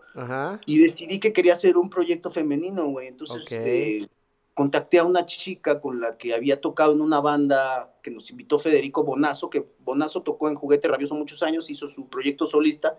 Y en esa banda coincidimos varios músicos padrísimos. Eh, eh, estaba Luis Huerta en la batería, que Luis Huerta toca con Lila Downs, un baterista así perrísimo. Estaba Ariel Cavalieri, que tiene una banda que se llama Versalieri, que él tocó muchos años con Julieta Venegas y es un bajista también increíble. puro virtuoso, cabrón. Sí, puro virtuoso. Estaba Miguel, que toca con los Daniels, un guitarrista perrísimo. Estaba Liz, que es esta chica que canta, que no sabes cómo canta. Y el único pendejo que no tiene nada que ver ahí era yo. Eso crees tú, güey. Pero por algo estás ahí, De ahí este, fue muy bonito eh, conocer a ellos y hicimos un clic, Liz y yo, nos hicimos amigos y empezamos a querer hacer una banda juntos. Primero vino otro amigo mío, Rodolfo Samperio, nos invitó a hacer una banda. Hicimos una banda los tres que sonaba padrísima, se llamaba Love the Odds. Yo tocaba la batería, Liz cantaba y tocaba teclado y Rodolfo tocaba la guitarra, pero le desafinaba las cuerdas más graves. Y entonces en la misma guitarra tocaba las partes de guitarra y las partes del bajo. Wow. Sonaba padrísimo, pero pues esa banda no prosperó y cuando ya no prosperó, güey, eh, lo siguiente fue que yo le hablé a Liz y dije, ya, vamos a hacer algo, vamos a hacer una banda. Y ella no quería porque como que decía, no, güey, ya la música ya no quiero, estoy ahorita dedicada a la fisioterapia y, y no sé cómo la convencí, güey, y empezamos a hacer música juntos y con los otros dos de Mamá Pulpa, con Pascual y con León, empezamos a hacer esa banda y empezamos en, creo que el 26 de abril nos vimos por primera vez, Iván. 26 de abril 2019 del 2019, o sea, no hemos cumplido ni un año. Ni un año. Y para septiembre nos habíamos ganado una beca del gobierno canadiense para que nos dieron 20 mil dólares para ir a grabar un disco a Canadá. Wow, güey. Y ya teníamos 15 canciones, o sea, habíamos compuesto un chingo, nos entró así la pasión por la música, la, la conexión absoluta y esta idea del feminismo, del amor, de la unidad, güey y pum, o sea, fuimos y grabamos 15 canciones en Canadá con un productor que ha hecho The New Pornographers, eh, otro, otras bandas como Mother, Mother Mother, otras hermanas que mantigan Sara. Aquí no son cosas muy conocidas, güey, pero son proyectos. Son bandotas, güey. Muy, muy, grandes, güey. Y pues trabajar con un güey así, pues imagínate. Y nosotros llevábamos una música bien mexa, bien mexicanota, güey. Teníamos como ganas de volver a la raíz y eso mezclarlo con electrónica y con la música tropical que siempre en todas las fiestas se oye. Y pues hicimos esta banda que se llama Spanglish y Liz de pronto me dijo, güey, ¿por qué no hacemos unas cumbias en inglés? Porque a ella como que le fluye más escribir letras en inglés. Y pues empezamos a experimentar y hacer cosas, güey, y ahorita nos ha ido muy bien. Eh, presentamos ahí un par de rolas. Todavía no hemos presentado el disco que grabamos en Canadá. Ok. Este, apenas vamos a presentar el primer sencillo, yo creo que el próximo mes. Poca madre. Pero pues todas las puertas empezaron a abrir y van así como si todas las puertas se nos abrieron, toda la gente nos dijo, está increíble, y ahí vamos, güey. O sea, somos una banda nueva, pero pues ya nos está yendo mucho mejor de lo que esperábamos. Yo creo que se nota que, que, el, proyecto salió de forma natural, con gente que se lleva bien y que realmente lo quiere hacer y no, no están buscando, no, no se les ve esa necesidad de figurar ¿no? Porque ya, ya han figurado en otros ámbitos cada uno y, creo que lo importante que como cualquier arte es el mensaje, güey, ¿no? Sí, eh, y además como que, sí, yo tuve mi rebanadita delgadita del pastel del éxito, güey, cuando, cuando tuve mis programas de televisión, cuando tuve este, digamos, más éxito con Mamá Pulpa. Y en realidad a mí lo que me, lo, la, lo que yo vi, güey, es que, que, ser famoso es una maldición un poco extrema, güey. Es un poco extrema una maldición. Entonces, sí, dejé de pensar en eso, güey. Dejé de pensar en, en, ser famoso, que sí lo pensé de morrito. Cuando empecé, sí quería ser famoso. Pero cuando me hice mínimamente famoso, me di cuenta que no era tan buena idea. Sí. Y ahora pues me dediqué más bien a hacer una música que me llene, güey. Siento que esta música me tiene muy orgulloso. Este, estoy sacando las raíces de la música que me enseñaron mis padres, la música de México. Estoy mezclándolo con rock, que siempre fue lo que hice. Estoy mezclando con, con, música electrónica, que es una cosa que me empezó a entrar desde hace unos años y me empecé a clavar en programar y en hacer cosas así con las máquinas. Y la música tropical, güey, que pues la música tropical la llevamos todos los mexicanos. En, la sangre, claro, güey. Los Ángeles Azules, la Sonora Santanera, todas esas cosas, pues aunque no quieras, güey. Todas las hemos bailado. Disco duro. No, y, las traes en el disco duro, pues. Sí, güey. Y te gustan, güey. O sea, no he, no he visto, no he visto una persona que diga, no, de plano no me gusta, güey. O sea, le, Sí, hay muchas, yo era de esas, de hecho, ¿no? Y era un poco una pose rockera. yo, yo creo que más bien es pose, pero como tú dices, lo traes en el disco duro y es ese de, güey, yo no voy a escuchar esa música, güey, yo, yo estoy mucho más fino musicalmente, cuando en el fondo dices, güey, quizá no está tan mal, güey. Y sabes que también es que es, una onda rockera, güey, como de que de, separarte. O sea, cuando, por lo menos los rockeros de mi época, güey, era exacto justo porque decías, yo no quiero bailar cumbia, me cagan el, pinche son veracruzano, este, la música tropical, no, el pop, no. Entonces era como estar de Contreras y de alguna manera eso te hacía un rockero.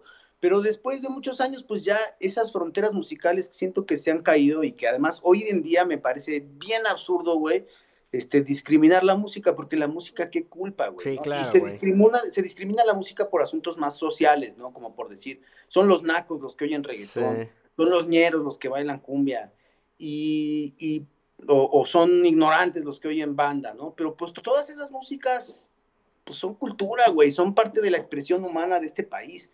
Y pues abrazar eso también, yo cuando iba a Canadá, güey, tocábamos la música que según yo muy rockera, güey, siempre nos decían, ah, sí, tiene un sabor latino bien chido. decía, pero ¿cómo? Soy rockero, güey. Soy latino, güey, quiero ser rockero. Pues por más que le hacía, güey, pues soy latino. Lo traes en tu ADN.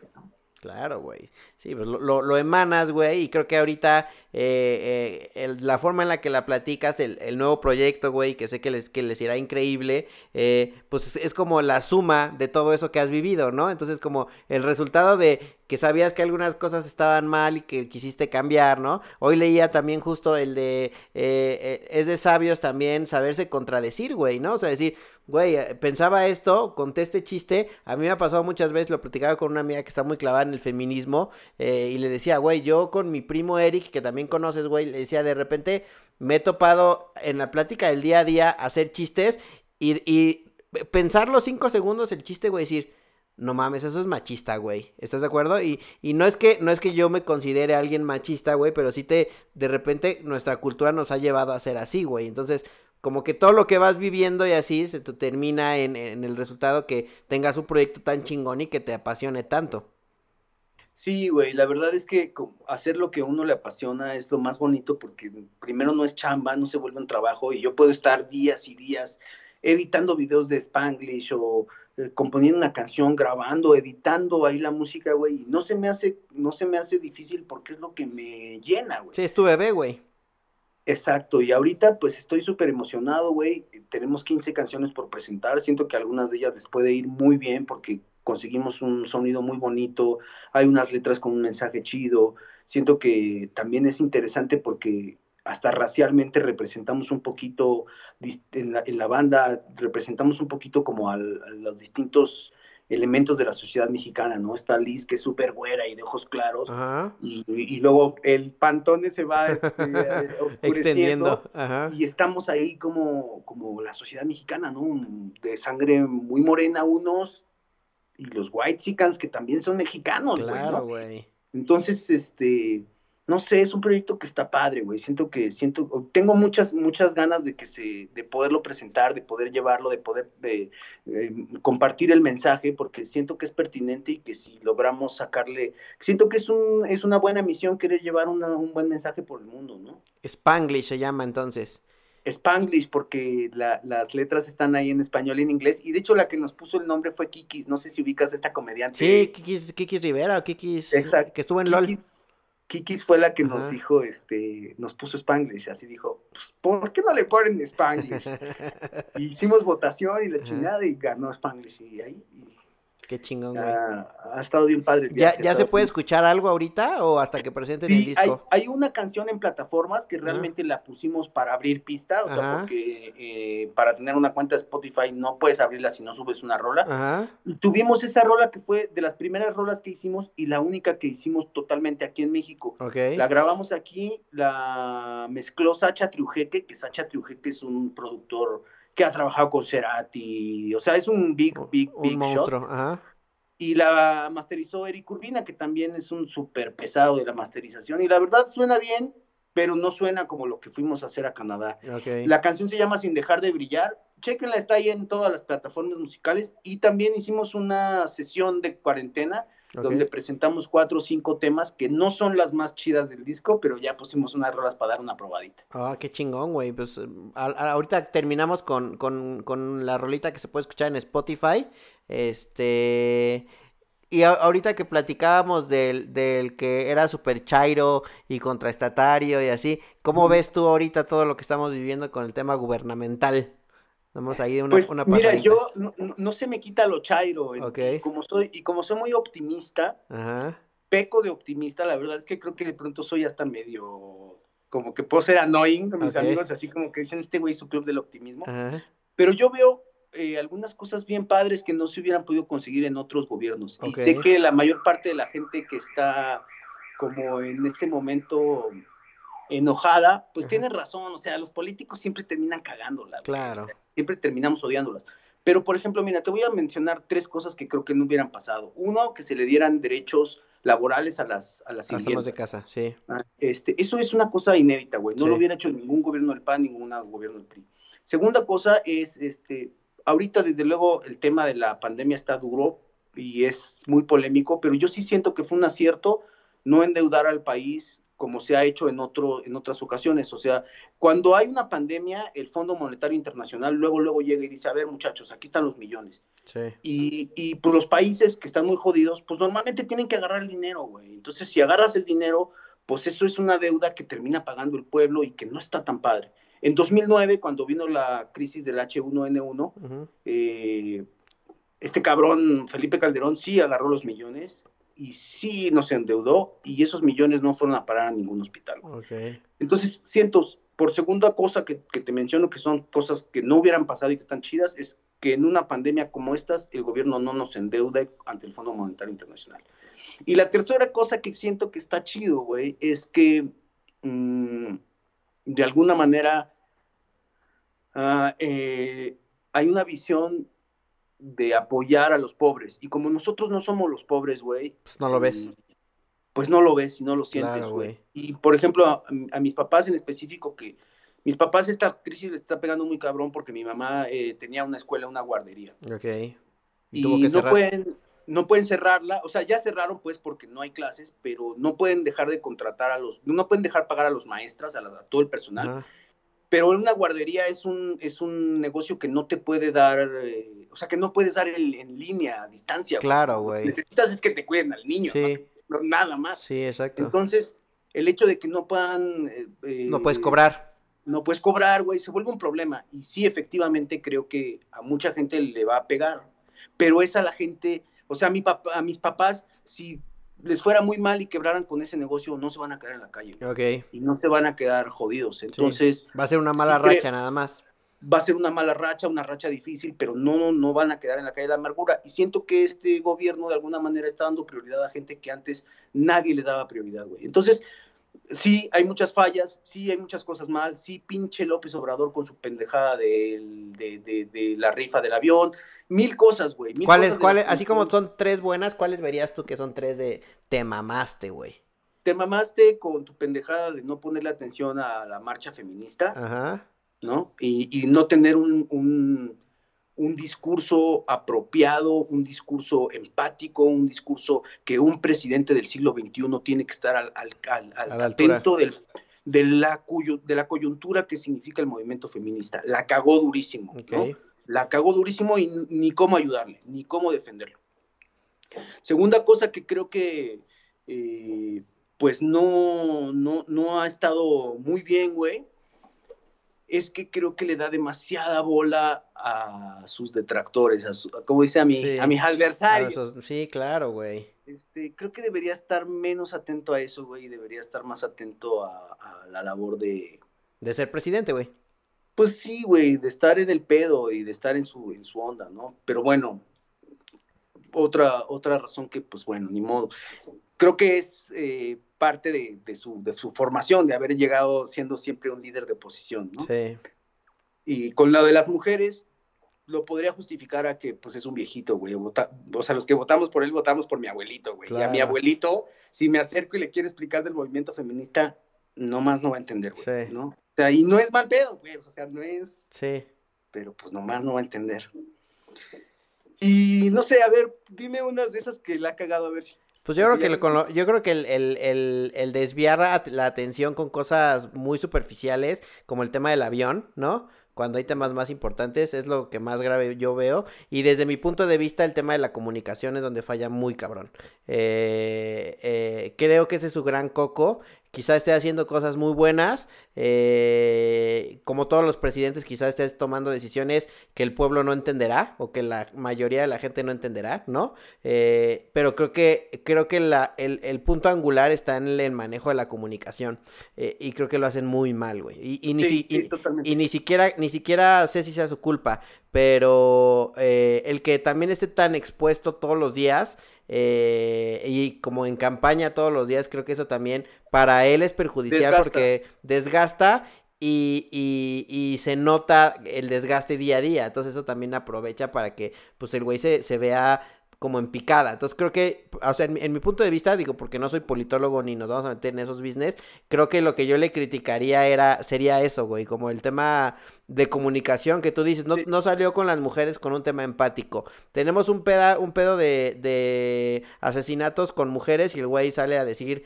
que ese día va a ser el, la, rifa. güey. Este, como para desviar un poco, que, la, que sale que diga que no está tan preocupante el tema del COVID y bese a una niña, güey. O sea, como toda la comunicación en general creo que no está siendo tan efectiva y eso termina por manchar y abonar a toda la gente que no lo quiere, güey.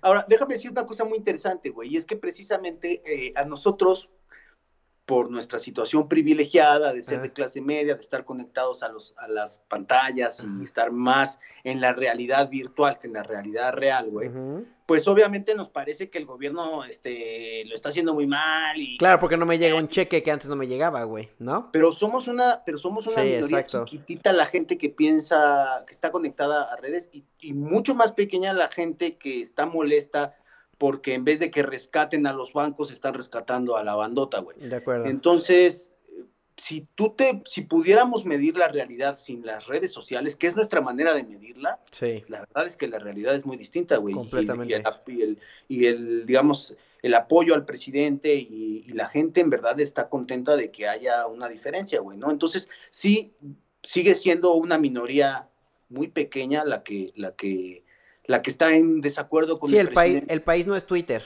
¿no?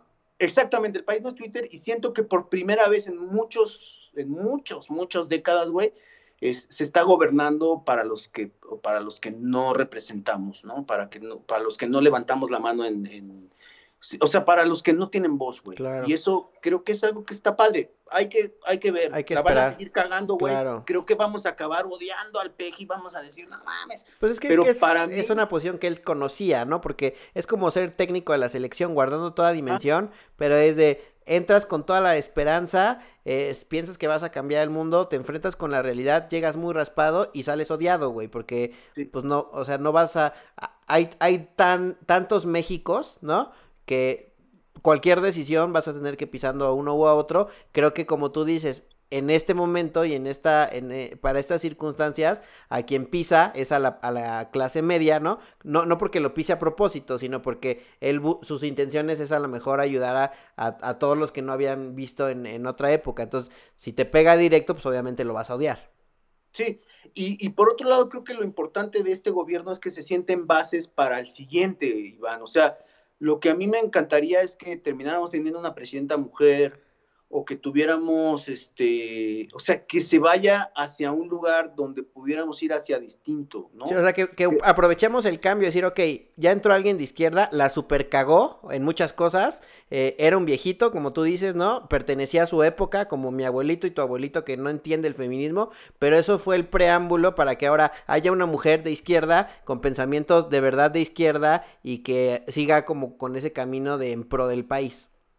Y, y también es que es muy interesante, pero si lo ves desde alguna, desde alguna perspectiva, güey, o sea, el mundo está cambiando, ¿no? Y ahí estaba, por ejemplo, ¿cuándo hubiéramos pensado un candidato como Bernie Sanders en Estados Unidos? Jamás. De acuerdo, sí, nunca. Desde luego ya lo abrieron otra vez a la chingada y probablemente, sí. yo digo que es el peje de allá, ¿no?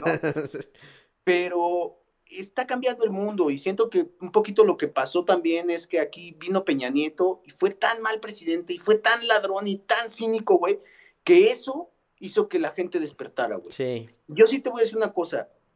Podremos odiar al PG, lo que tú me digas, güey, pero hoy en día la gente, el pueblo, la bandota, ya despertó, güey.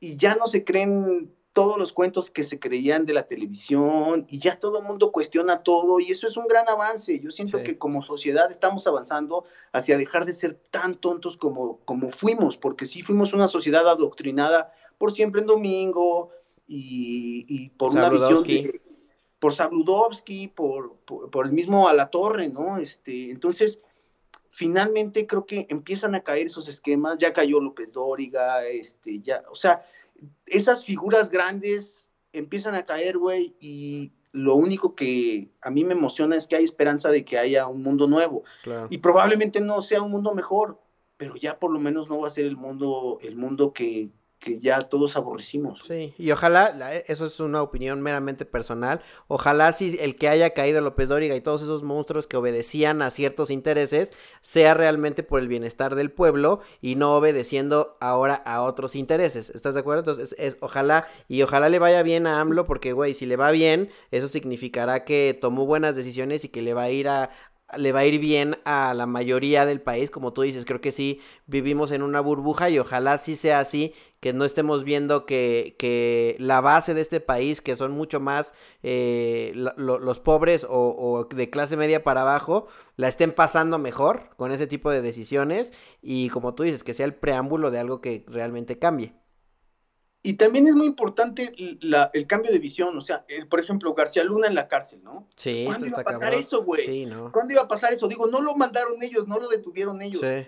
Pero el hecho de que los gringos vayan y lo agarren, güey, y que ahorita, por ejemplo, exista la posibilidad de que se juzgue a Felipe Calderón por el desmadre que hizo, el Sí. cochinero que hizo, es una cosa que es inédita, güey. O sea, eso no había pasado. Y creo que lo más valioso de eso es que verdaderamente empiece a cambiar la idea que teníamos todos los mexicanos de que si eres corrupto, eres chingón, de, Claro. que, si, de que si robaste un chingo es porque no eres ningún pendejo, ¿no? Y ojalá que eso cambie, güey, que se den cuenta que no puede haber alguien más pendejo que el que se roba todos los pinches millones de dólares del narco y se va a vivir a pinche Miami Claro. a gastárselos, güey. O sea, Sí, es lo que me decía Risco, güey. Es impensable eh, que la mano derecha de Felipe Calderón, güey, esté siendo juzgado y el güey muy feliz haciendo su partido político. En eso estoy de acuerdo. Ahora, también creo que es impensable que le han sacado tantas cosas a Barlet y ahí siga.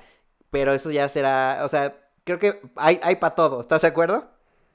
Sí, y, y eso, o sea, hay- hay- en todos los sistemas hay fallas de ese tipo, ¿no? O sea, Bartlett es, es, es, es absurdo, güey, porque Bartlett representa, exacto, la pieza que no permitió que la izquierda llegara en el 1988, ese año tan Claro, importante que si hubiera llegado Cárdenas, güey, no hubiera llegado Carlos Salinas de Gortari. Exacto, güey. Entonces, desde luego no se entiende cómo la pieza que eh, nos llevó a, esa, a ese pinche Sí. pozo sin fondo, güey, ande. esté ahora ahí gobernando. Pero, por ejemplo, güey, el hecho de que esté la secretaria de Gobernación, güey, eh, Sánchez la, Cordero. la- la licenciada Sánchez Cordero, híjole, una mujer con esa preparación, una mujer con esos ovarios puestos, una mujer con ese, con ese, ay, no sé, güey, es que es un mujerón, güey, ha estado en la pinche Suprema Corte, es una vieja chingona, güey, o sea, Sí. pocas mujeres tan chingonas como esa mujer, que esa mujer esté de secretaria de Gobernación es un pinche lujo que no, nadie está viendo, güey. Y que debemos aprovechar.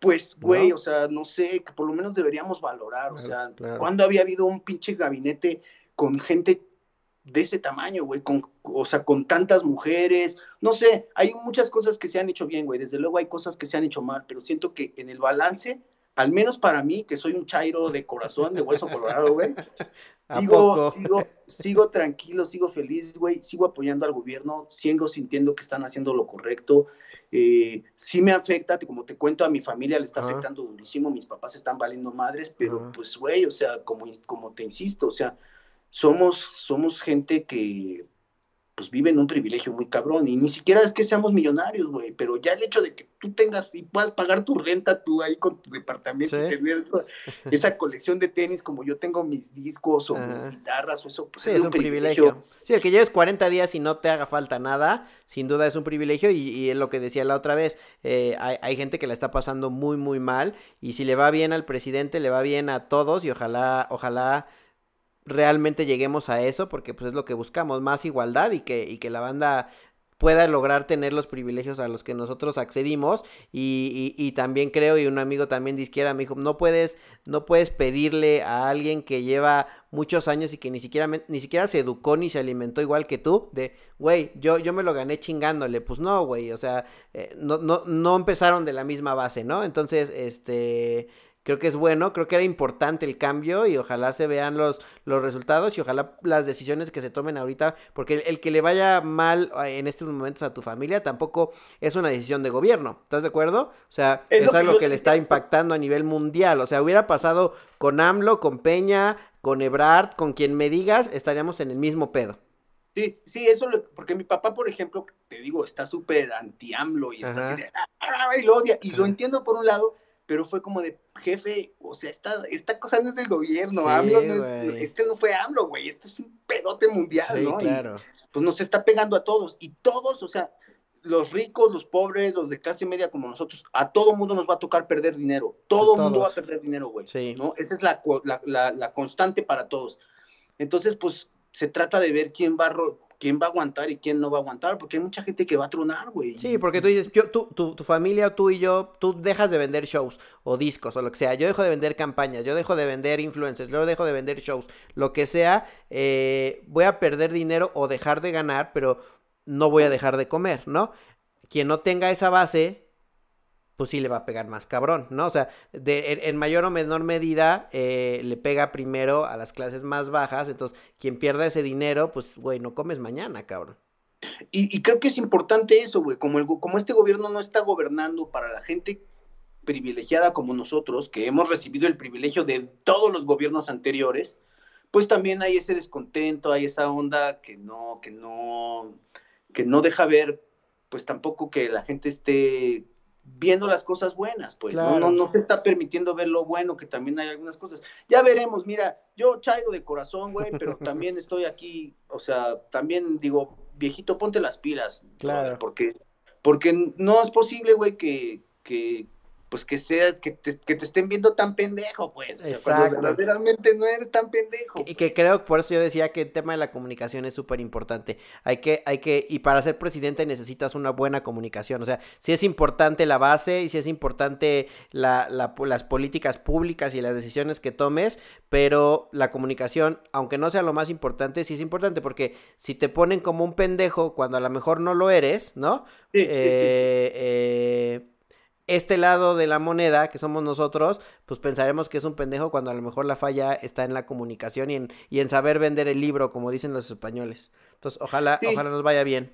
Y, y, y, ojalá que también entendamos eso, o sea que, insisto, o sea, tú tenemos la capacidad de quedarnos un mes aquí y cuando salgamos tenemos capacidad de buscar otro empleo o tenemos capacidad de... Hay muchísimas ondas, güey, hay mucha gente que no tiene acceso a eso, los campesinos, este, claro un chingo de gente que no tiene acceso a eso, güey. Entonces, pues obviamente el gobierno, está bien que por fin el gobierno no esté gobernando para las clases eh, privilegiadas, güey. Nosotros, digo, yo no soy ningún millonario, pero sí reconozco mi privilegio. Y no soy un, no por ello, este, valgo menos o más que ningún otro ciudadano, güey. Eh, pero, pero sí creo que nos toca a nosotros apechugar, porque finalmente pues eso, güey, esta crisis que nos va a pasar, muchos de nosotros vamos a ver cómo la libramos, jodidos o lo que quieras, pero la vamos a librar. Hay mucha gente que de esta crisis probablemente no se reponga vamos, ni económica ni de salud, güey. Sí, no, está, está muy complicado y eso sí, al menos me tendrá, yo que no yo que soy cero derechairo, al contrario, eh, toca, toca reconocer que es un tema que le explotó en la cara y le hubiera explotado en la cara a cualquier gobierno, ¿no? O sea, le está explotando en la cara a, todos los países del mundo y sin importar banderas, clases sociales, eh, eh, si son de derecha o de izquierda, todo el mundo le está afectando y con sus formas y con sus modos tendrán que ayudar a resolver. Y mi conclusión sobre este tema sería que creo, honestamente, también por Chairo, que con, si hubiera ganado Mido, si hubiera ganado Anaya, estaríamos mucho peor en este momento que con el viejito. La verdad, siento que con el viejito caímos en blandito en un montón de aspectos. Sí, ha sido muy criticado por eso de que en algún momento el viejito dijo, este, no, sigan saliendo a las calles, no hay problema. Pero, pero era cierto, güey. En ese momento nosotros creo que el, esta, este segmento de la población que estamos conectados a redes, ya veíamos que en Italia había un pedote y decíamos, pero ¿cómo, cabrón? No se guardan aquí, ¿qué está pasando? Pero justo luego vino López Gatel a explicar que no estábamos en ese momento y que encerrarnos antes de tiempo era un problema mayor para, la, para el asunto económico, porque íbamos a estar encerrados más tiempo del que deberíamos tener. Y siento que gracias a, esta presión de la oposición de que ya nos guardemos, nos guardamos dos o tres semanas antes como sociedad, güey. Y ese encierro también está empezando a pesar, güey. Claro. O sea, no es, que, no es que no fuera prudente guardarnos, es que no era el momento por la fase de contagio, güey. Entonces, si nos guardamos dos semanas antes, estamos dos semanas más desesperados de encierro, güey. Y creo que en ese tipo de mensaje, como dices, la comunicación no es efectiva y en vez de abonar a una, a una situación mejor, ya que digamos, ah, ok, nos están avisando que todavía podemos hacer actividades porque no hay un problema. Lo sacrifican. Nos está, o sea, lo termina siendo como una pendejada. En fin, yo diría que... El tiempo, ¿no? El tiempo juzgará y las, las, decisiones y, y, a, y, a, ver qué pasa, güey. Nadie quiere que le vaya mal al país. Yo tengo esperanza, también tengo esperanza en que nos legalicen la moto, ¿no? que, es una, que es una cosa que probablemente tampoco el gobierno del PAN no lo hubiera hecho o sea, nadie jamás lo hubiera hecho y probablemente a mí tampoco. No sé si pase. Yo creo que tampoco el viejito lo va a hacer. Quizá a lo mejor quien siga. Ojalá, no sé, pero yo creo que ya empieza a haber ahí unas ondas como de, cambio de paradigma. Yo, yo que sí, o sea, creo que sí sería uno de los beneficiados. sí, me, sí, me, sí me entusiasma, pues, que no ser perseguido por ser Pacheco. Sí, pues, claro, no, es el menos grave de los pedos en México. la legalización del aborto, por ejemplo. Son cosas que, que, no se hablan, pero, o sea, güey. Ahí están. sí, no, el, resultados ahí. Sí, y no son los mejores, pero ya veremos. Vamos a avanzar, vamos a Además, creo que en un país tan complejo eh, va a ser muy complicado salir limpio.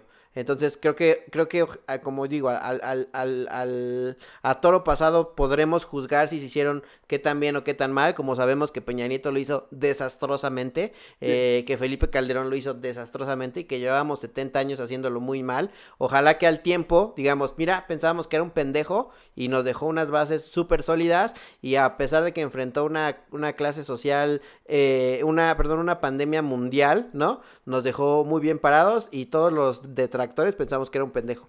Ojalá pase eso. Mira, ojalá, yo lo diría, digamos, no sería tan optimista, soy optimista, pero no tanto, pero sí te puedo decir que creo que se pueden sentar las bases para un país mejor, para que la sociedad por lo menos nos percibamos de una manera distinta en cuanto a la corrupción y ese tipo de cosas. Y ojalá, te digo, mi sueño es que llegue una mujer a presidenta, que podamos llegar a votar por una mujer que sea inteligente, que nos lleve a un lugar pues, distinto y que siga avanzando esto. Ya veremos, güey. La verdad es que la política, ya ahorita perdimos quién sabe cuántos minutos hablando de esto, güey, y, y, no, pues, está chingón. Sí, está chingón porque es un momento muy importante, ¿no? Y porque sí, creo que yo también represento a un chingo de gente que no se expresa demasiado en medios que sí sigue pensando que el gobierno lo está haciendo bien, que sí sigue orgulloso de su voto por el viejito y que sí sigue teniendo esperanza en que en, que, en, que en el próximo sexenio no vuelvan a ganar ni el PRI ni el PAN, ni mucho menos el, el borracho asesino, ¿no? O sea, la neta, yo tengo esperanza de que ese partido no, no florezca, que se vaya a la chingada como si fue el partido de, de Baester Gordillo con, con este con, ¿cómo se llama?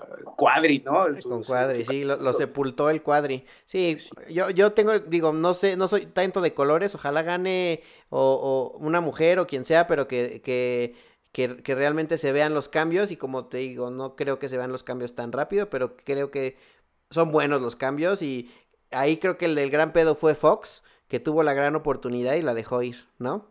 Pero sí, ya nos clavamos mucho en política, amigo. Para finalizar, pues ya te robé hora y media. qué eh, rico, oh, qué eh, rico. Cinco cosas que recomiendes que la banda, que tú consumas o que te gusten, güey, eh, que recomiendes que la, que la, que la banda consuma. Eh, esa es la primera. Y la segunda, ¿a, quién te gustaría que entreviste eh, en este podcast, güey? Bueno, cinco cosas que yo consumo que recomiendo a la banda consumir. Pueden ser películas, puede ser mota, puede ser lo que sea, güey. O sea, una serie, un libro. Mira, fíjate, la primera cosa que, recomiendo, y es porque a mí me ha funcionado mucho, este, empecé a hacer cambios en mi alimentación. Ok. Dejé de comer carne de res, de pollo, eh, de cerdo. Ok. Dejé de comer lácteos. O sea, ¿eres vegano? Eh, no, porque sí, eh, a, veces como pescado. si ah, hay pescado fresco, este, como pescado o mariscos a veces también. No me considero vegano por eso. Ok. Eh, pero sí como básicamente muchas hierbas y me sentí muy bien con esos tres cambios y después lo que dejé de consumir fue azúcar, Iván. Ok. Y cuando dejé de consumir azúcar, ya mi cuerpo cambió completamente, me sentí mucho mejor, este, más que recomendar consumir algo, recomendaría dejar de, consumir algunas cosas. Okay. Sé que de pronto volverse así tan extremo como yo, que ya no como carne, ya no como leche, lácteos, ya no como harina, trigo y no como azúcar, es un poco extremo. Pero si vas dejando una cosa a la vez, puedes empezar a ver cambios muy interesantes en tu cuerpo. Eh, yo me puse a hacer un poquito de ejercicio y ahora tengo cuadritos en el estómago. En mi vida había así. Este, la verdad es que me siento contento. Mm, creo que recomiendo hacer yoga. Recomiendo meditar que también me he clavado en meditar. Yo era el más este, cínico del mundo, no creía nada de eso.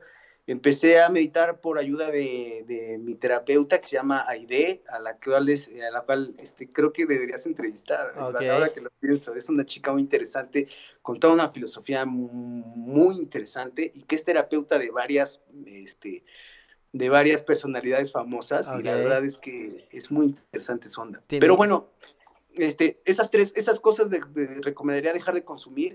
Eh, creo que hay una cosa que recomendaría, pues, de muchísimo que es eh, mm, creo que la, la, la, la, cosa que quiero recomendar es consumir consumir cosas que te pongan bien. Ok. Y eso, eh, pues es muy para cada quien, ¿no? Hay gente que le pone bien fumar mota, hay gente que le pone bien tomarse unas chelas, hay gente que le pone bien comer un chingo de comida. Y lo que quiero decir es que eh, es muy difícil llevar esta vida eh, sin nada, güey. O sea, yo no conozco a nadie que la aguante, güey. O sea, o eres adicto a la comida, o eres adicto a la mota, o eres adicto al alcohol, o te metes drogas, o eres adicto a la religión. Tienes que tener un, un, un, un algo que, una pasión o algo que te ayude a, a sobrellevar no sé si es una Pasión, yo, yo lo denominaría como un vicio. Como un vicio, ok. Un vicio, este, pero sí dale un poquito de rienda suelta a eso, güey, porque creo que es importante en un mundo con tantas presiones, en un mundo tan jodido, güey, pues que sí haya escapes. Y yo veo a mucha gente jactándose así de, no, es que yo no me meto nada, pero ¿cuál que no se mete nada, güey? Son adictos a Netflix. Claro, güey. Ay, yo no sé qué, no sé cuánto, todo el mundo. Entonces. Yo soy adicto a los tenis, güey. Exacto. Que te dé esa felicidad, güey, ¿no? De lo, que, lo que decíamos al inicio de liberar algo que eran endorfinas o lo que sea, güey, que te digas, esto me mantiene en paz, güey. Y sí, güey, o sea, si, si resulta que después ya no puedes pagar la renta por comprarte tenis, ya tienes un estás pedo. en un pedo y bájale, relájate un chingo, ¿no? Ajá. Pero mientras no lo lleves a ese extremo que empieza a valer madres como un alcoholismo muy cabrón o un consumo de drogas que ya te esté sobrepasando, güey, date chance de, de punkear un poco y de, y de reventar y de, de, güey, hacer lo que te ponga más o menos bien en un mundo como este, güey, en una situación como esta, ¿no? Sí, claro, si no te vuelves... Y consuman mucha música, güey, consuman la música de Spanglish, les recomiendo. Y ahora que salga el nuevo disco, güey, ya estará toda madre. Entonces, ahí, ahí van, ya, ya, pues ya dejar de consumir eh, azúcares y eso que creo que es importantísimo, güey, en esa sí voy.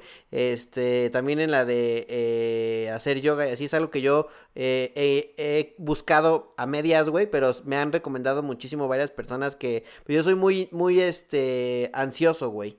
Este, de repente me dan panic attacks, así que no es más por tema chamba, güey, tú conoces nuestros ritmos de chamba, este, entonces me han dicho, güey, meditar y, y, y hacer yoga te puede ayudar muchísimo, entonces creo que también. Y evidentemente bajarle a, a, a, los malos hábitos alimenticios, creo que funciona muchísimo, güey. Este... Fíjate que yo no le he bajado a mis malos hábitos alimenticios, pero si dejas de consumir ciertos ingredientes, puedes seguir punkeando. O sea, por ejemplo, este, no sé, güey, ahora me pasa que me atasco, cabrón. O sea, siempre fui atascado para comer, me encanta comer, güey. Pero ahora me atasco cabrón y como son hierbas y son así, güey, a los 15 minutos ya no estoy claro, con el mal del puerco y a las dos horas me puedo volver a dar otro atascón increíble. Sí, no es como que te atasques de suadero, güey, que ni duermes bien, este, y que se va todo al corazón, güey. Sí, no, de acuerdo. o sea, no sé, poco a poco, poco a poco, dejen de consumir una cosa a la vez, vayan experimentando cómo se sienten. Pero yo te puedo decir, güey, que ahora puedo comer, ese, o sea, no como azúcar, no como harina de trigo, no como carne y lácteos, este, pero, güey, todo lo demás lo puedo consumir sin pedo, nada me cae mal, o sea, no sé, güey. La verdad es que sí creo que la alimentación a la que estamos expuestos naturalmente por cómo vivimos, puta madre, nos está matando muy cabrón. ¿Qué otra recomiendas, amigo? ¿Alguna serie, aparte de, escuchar Spanglish, algún libro? Eh, sí, estoy ahorita leyendo un libro bien padre que es la, la, biografía de John Lydon, que ah. es este el era el líder de los Sex Pistols y después tuvo una banda que se llama Peel. Ese libro me lo recomendó mi hermano y la verdad está padrísimo, lo recomiendo, la biografía de John Lydon. Ok. Y pues de pelis y de series. Bueno, estuve viendo la serie de Ana de la Reguera. Ah, dicen que está muy buena, ¿no? Está padre. Ana se llama. Está, está, está padre, la recomiendo. Pueden, pueden verla con confianza. Ana en eh, Amazon Prime está. Sí, cuando abra la ciudad, les recomiendo, ahí un poco ligado con lo de Ana, que vayan a un lugar que se llama La Cañita. La Cañita es una marisquería que está en la colonia Doctores. Y es de Ali, que es la hermana de Ana de, la Reguera, que tocaba en las ultras. Y tiene ese lugar que es, para mí, el lugar más cool de la ciudad. Lástima que ahorita esté cerrado, pero ¿Cómo se de llama? verdad tienen que ir. La Cañita. La Cañita. Es, es, es, una marisquería y sirven cañitas, o sea, cervezas, porque la, la pareja de Ali es una española que siempre llevó bares. Entonces la, chela en, en español dicen las cañas. Exacto, las cañitas. Y pues acá ponen una música increíble, güey. Es un antro increíble, ojalá que vayan. Ahora que ya que se acabe este pedo para poder eh, bajar el disco de, de Spanglish y, lanzarnos a, la, cañita. Sí, ver la serie de Ana también y pelis, bueno, pues he visto pocas pelis últimamente, pero eh, pues no, no sé, no sé bien qué recomendar. Voy a ya, ya, cumpliste con las cinco, amigo, bastante bien. ¿Y, y, de, ¿Y de a quién te gustaría, a, tu terapeuta? Ahí conéctamela, pues, güey. ¿O a quién más? Mm, creo que deberías también, a ver, déjame pensar a quién estaría padre entrevistar. Alguien que esté padre ahorita.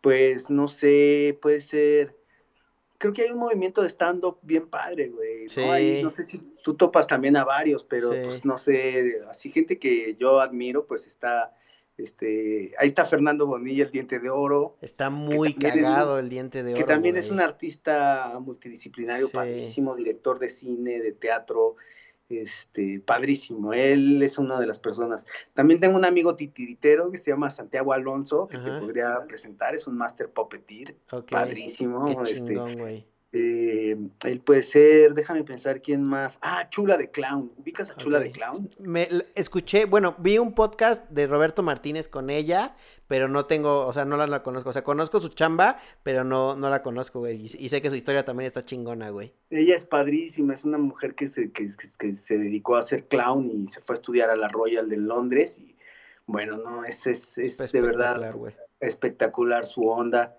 Puedes, puedes entrevistar a mi hermano también. Yo, yo iba a recomendar eso, yo iba a cerrar con eso, de que sé que yo no tengo que recomendar porque es más bien el invitado, pero no se pueden perder todo lo, lo, lo que, hace, lo que hace el buen Bev eh, en ilustración. Sé que ha sacado un par de libros para su hija, güey, eh, que se llama Sofía, ¿no?